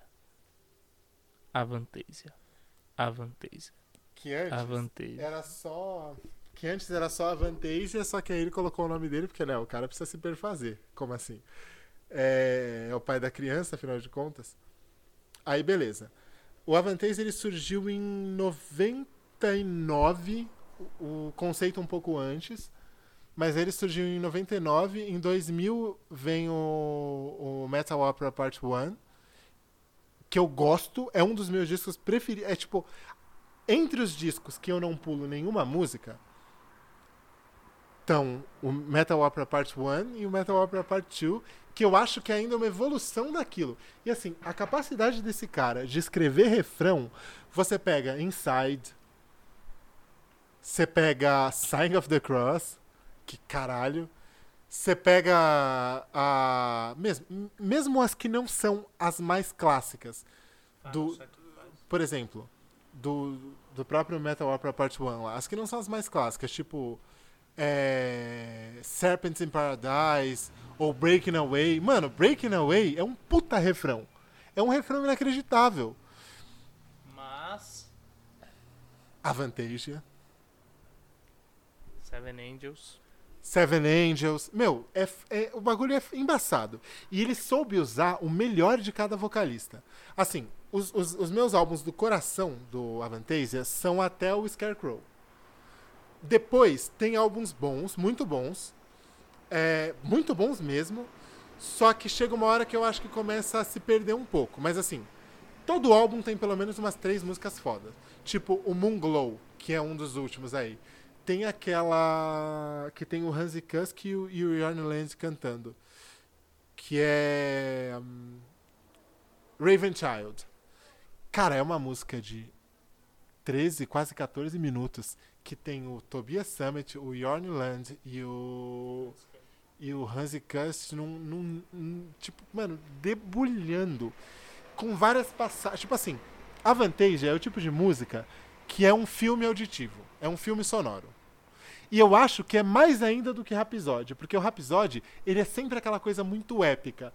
O Avantasia não, ele consegue passar um pouco pelo hard rock, um pouco pelo metal, um pouco pela ópera, um pouco pelo jazz, um pouco pelo tipo, o, como o cara tem um conhecimento musical muito amplo, ele passa por tudo. E ele reuniu outros compositores tão grandiosos quanto e tão capazes quanto e cara, é muita muita mistura e é muito bom. Inclusive, recomendo. Recomendo. Não falei isso muito aqui. Eu acho que eu não falei isso aqui. Mas recomendo a Vantage. Se você nunca ouviu a Vantage, é depois que você. Escuta, começa pelo caminho normal: Metal Opera Parte 1, Metal Opera Parte 2 e Scarecrow. No Scarecrow, inclusive, tem uma música chamada The Scarecrow. Olha só que surpresa, né? Que ela é cantada pelo Tobias e pelo Yorn Land, que é uma das melhores performances de dueto que eu já vi no metal na minha vida. Aquela música ao vivo, no Vaken, é coisa fina. Pois é. Agora a gente tem o próximo, que eu confesso que não é uma banda que eu conheço muito. E é uma banda bem esquisita, até, até algumas músicas no CD que é tipo dois segundos. É um pá e acabou, já vai e pra próxima faixa. tem o cabelo do Pennywise na versão do Tim Curry lá. É. Que é o Napalm Death. É uma banda da. É Finlândia ou Napalm Death? Putz, Alemanha? Norte da Europa, não lembro onde. Pode ser qualquer lugar. não ser... é, não é Estados Unidos. Não é, pode ser até, sei lá, Osasco, eu não, não, não tenho certeza. Osasco, que fica no norte da Europa, é. divisa com a com o rio Osasco. Tibre. Osasco. Então, é isso. A gente conhece a banda. É, é um metal realmente bastante extremo, e cru. É um nome muito grande. E é um nome muito grande do, da cena, mas não é algo que faz parte da minha biblioteca musical. Depois a gente tem o Creator, que pra mim particularmente é tá no mesmo cenário, não é uma não faz parte muito da minha biblioteca musical, mas é ainda maior que o Napalm Death no, no cenário todo. Creator é, é um dos precursores do, do thrash metal. É. Eu fiquei assustado com isso aqui, por causa do ângulo. Mas aí você, você vê aqui, ó, não é, mas não parece. Não é, mas parece. Eu fiquei bem assustado. A gente, viu, a gente vê coisas horripilantes na internet que, enfim, não tem nem como explicar. É, inclusive, eu, eu vou ligar pra. Eu vou ligar pra. Eu vou ligar pra Karina, porque a gente precisa entrevistar o Alan Key, velho. antes que as turnês estejam tão grandes que a gente não consiga mais, enfim. Faz sentido. Bom, aí temos aqui o criador, né? E ah, homem aí. Que banda de filha da puta, velho. Depende, qual o homem? N- não tem, não, não tem, não tem condição. A gente tem uma banda aqui que é um super grupo, mas é um trio. Então é um super trio. Só que assim, eu confesso que conhecendo cada um dos três, é uma banda que eu nunca imaginei que pudesse se juntar. Eu nunca conectei essa banda. Principalmente por causa do. do. Olha o macaco!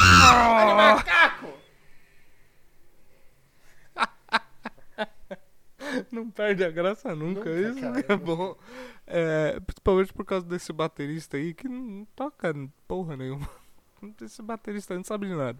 Não sabe nem o que, que ele tá fazendo atrás de uma bateria. Mas é fato, ele não sabe montar uma bateria. Eu vi uma. Eu tenho uma revista, tenho uma entrevista dele, ele falou, cara, se não fosse o meu técnico de som, eu tocaria com um kit de cinco peças, sempre. Ele não consegue montar a sério? bateria monstruosa dele. Aquela do Dream Theater, ele dando a entrevista e falando, cara, esse maluco ele monta a bateria em 40 minutos. Eu precisaria de duas horas e provavelmente eu ia acabar tocando um kit de cinco peças. Não tem Mas a condição. bateria dele é maior do que o do cara do calcanhar lá? Aquele É, porque era duas. Teve uma época que era duas. Enfim, a banda que eu tô falando é o Winery do- Dogs. Só uma pergunta, se aquele cara cobra mil reais a hora da entrevista, quanto será que o Mike Portnoy cobraria se ele fosse desses? Enfim, Cara, nunca saberemos. É, então. É, a banda é o Winery Dogs, o baixista é o Billy Sheehan, que é, cara, é um maestro. E o guitarrista e vocalista é só, é só o Rich Kotzen. Então, que eu confundo sempre com outro, com o Steve Vai, por algum motivo. Eu confundo ele com o Sirius Black. Por motivos óbvios. Cara, até, até o Scarf. Até o Scarf. Ai, meu Deus, verdade. É o Sirius e o, Black e o podia ser a Helena Bonham Carter, o cabelo aqui. Pra caralho, pra caralho. Então é isso, cara. Essa banda vai trazer uma. Ela vai dar uma quebrada no estilo, né? Porque não é tão porrada, é bem mais técnica, mas é tão grande e potente quanto o resto. Agora a gente tem Beast in Black, que eu não conheço nada. Você conhece Beast in Black? Eu não faço a mais puta ideia, mas a gente vai fazer aquele trabalho que a gente já comentou aqui antes do macaco começar a atacar. Depois a gente tem Testament, que é um dos grandes nomes da nova geração do thrash metal americano. Isso me lembrou. Eu sou o testamento da nova geração, tá Tá, ligado? tá. Exatamente. E traz uma novidade que é o baterista novo deles desde 2021, 2020 ou 22. Foi aqui, no meio da pandemia saiu essa notícia, que é o Dave Lombardo, que não é um baterista novo, mas é o novo baterista do Tesla. Olha, olha, olha! Olha! Depois a gente tem Bury Tomorrow, também não conheço. Você conhece? Eu conheço Remember Tomorrow. Unchain the colors. Que é uma música do Iron Maiden cantada muito melhor pelo Metallica. Nossa, que, que absurdo que você tá dizendo. É Mentira, não, a versão do Iron Maiden é melhor. O André tá falando isso só porque ele viu o Paul Dayano cantando ao vivo. Não, eu, eu apertei a mão do Paul Dayano. Eu conversei com o Paul. É diferente. Não, mas você vê ele cantando Remember Tomorrow ao eu, vivo. eu vi ele cantando também. Aí depois tem Fintroll, que também não faço ideia. Fintroll é da Finlândia. É, eu não sei exatamente que tipo de som eles fazem, mas é uma daquelas coisas meio pesada, meio. Melódica. É, tipo, Tem, tem um estilo de música aí que eles chamam de death melódico. Não, Deve ser não sei, isso. não é isso. É, é- me lembra também aquelas coisas, sabe, meio aqueles turistas lá. Uhum. É turistas, né? Turista é a gente quando vai para outro país.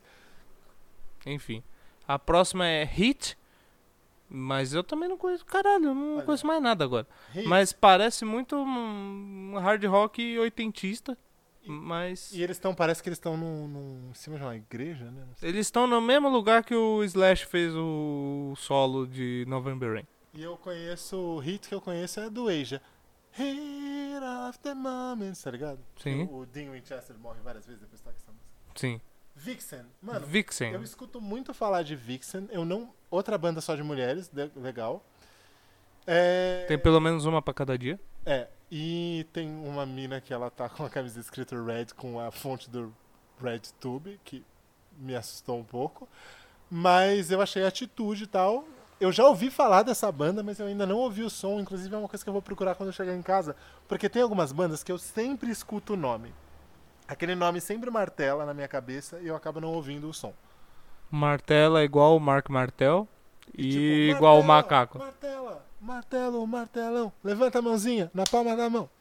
Você tinha que ter batido palma junto, só que tava, ele tava segurando o microfone, não tinha como. A próxima banda é o Grave Digger.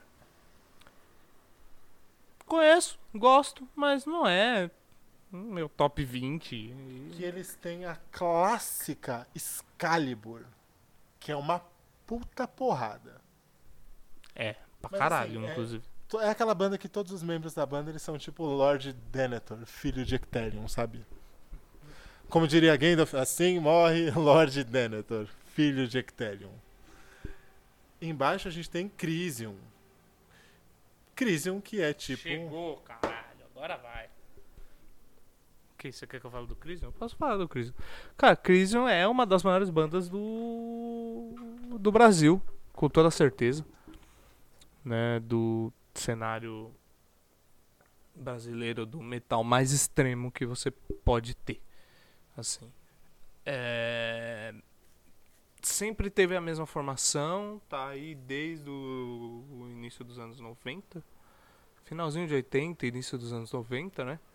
Uma influência muito grande de, do Sepultura e de outras Ratos de Porão e outras bandas mais antigas assim dos anos 80 brasileiras. Cara, é, é uma puta banda. Crisium é uma puta banda. Não é do meu gosto favorito.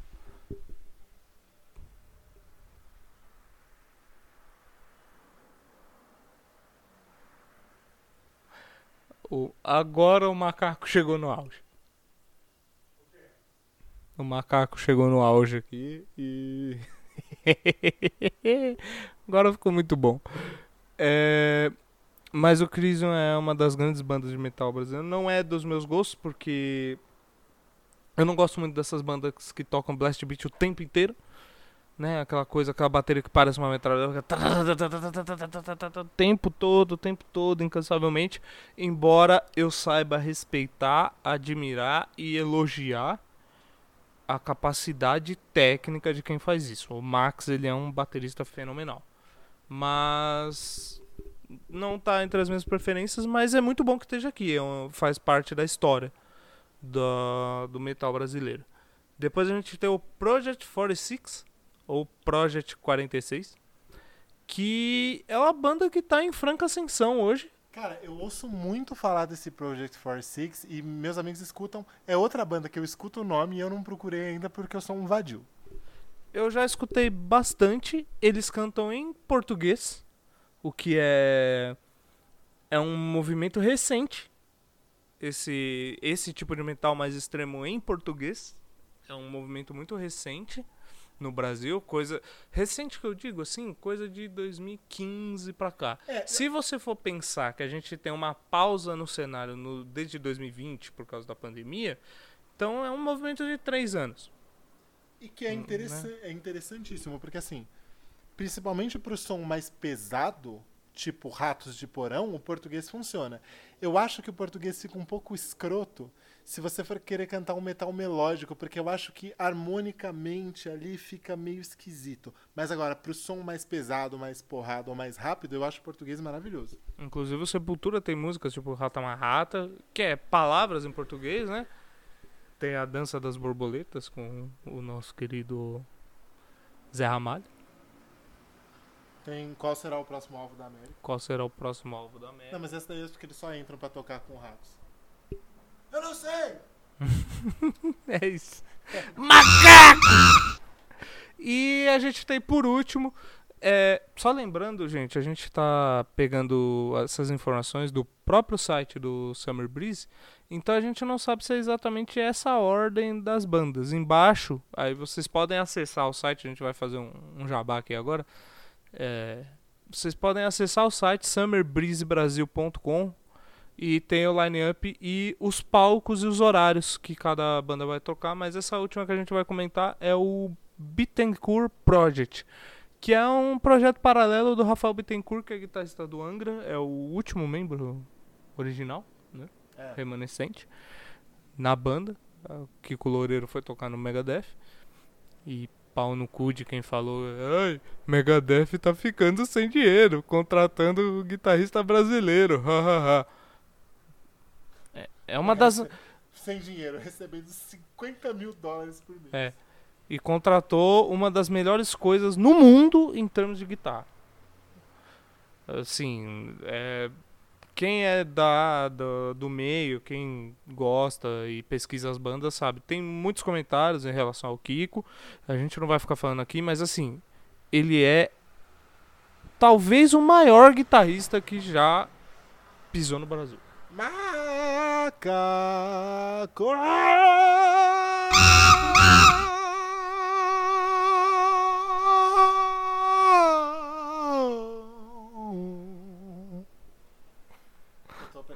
Isso vai ser muito bom. Isso- Isso vai ser muito bom. Meu controle de voz caiu 15%. Kiko Loureiro. Então, a gente tem o Bitter Crew Project para finalizar as atrações do Summer Breeze 2023 no Brasil. E Em São tenhamos- Paulo. Espero que tenhamos mais, porque eu gostei muito desse, dessa composição de line-up e do jeito que o festival é distribuído. Principalmente esses lances de aqui, ó. Por exemplo, no primeiro dia, você tem das 18 às 19 atração surpresa. Isso é muito foda. Porque pode chegar, qualquer, qualquer coisa pode chegar. E eu acho muito foda o lance da atração surpresa, porque você vai estar lá, numa hora vai entrar alguém no palco, que pode ser alguém que você gosta pra caralho. Das 8 às 9 aqui também no primeiro dia, atração surpresa de novo. Aí, ó, você tem mais duas no outro dia. A, das 18 às 19 e das 20 às 21. Eu acho isso, esse conceito muito foda. É realmente muito bom. E eu não tenho mais nada para falar. Eu acho que a gente já tá já ficou com um tempo bom. A gente comentou bastante, contou as histórias das bandas. É, o André tem alguma coisa para acrescentar? Não isso.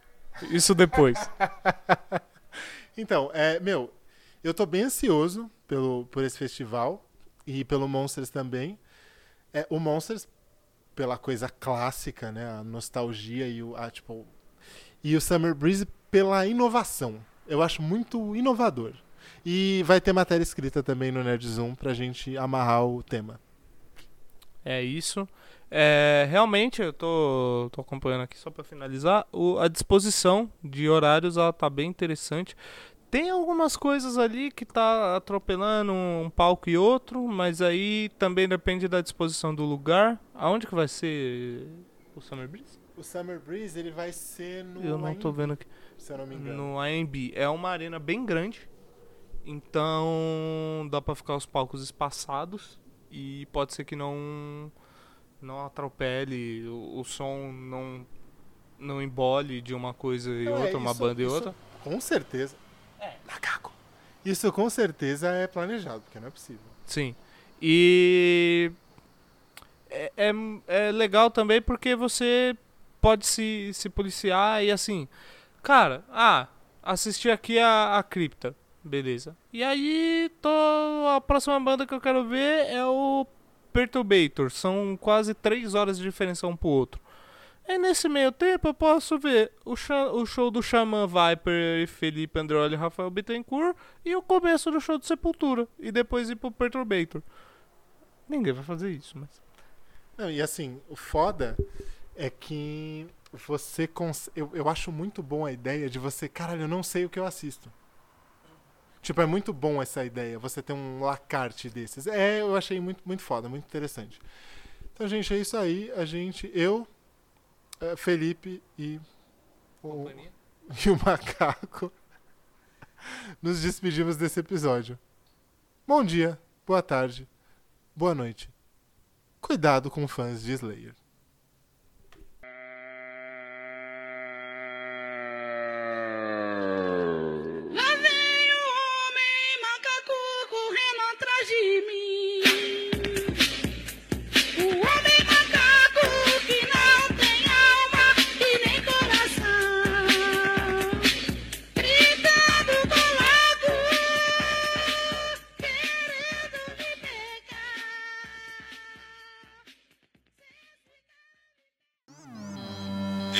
Episódio foi gravado e editado por Cancelistão Records.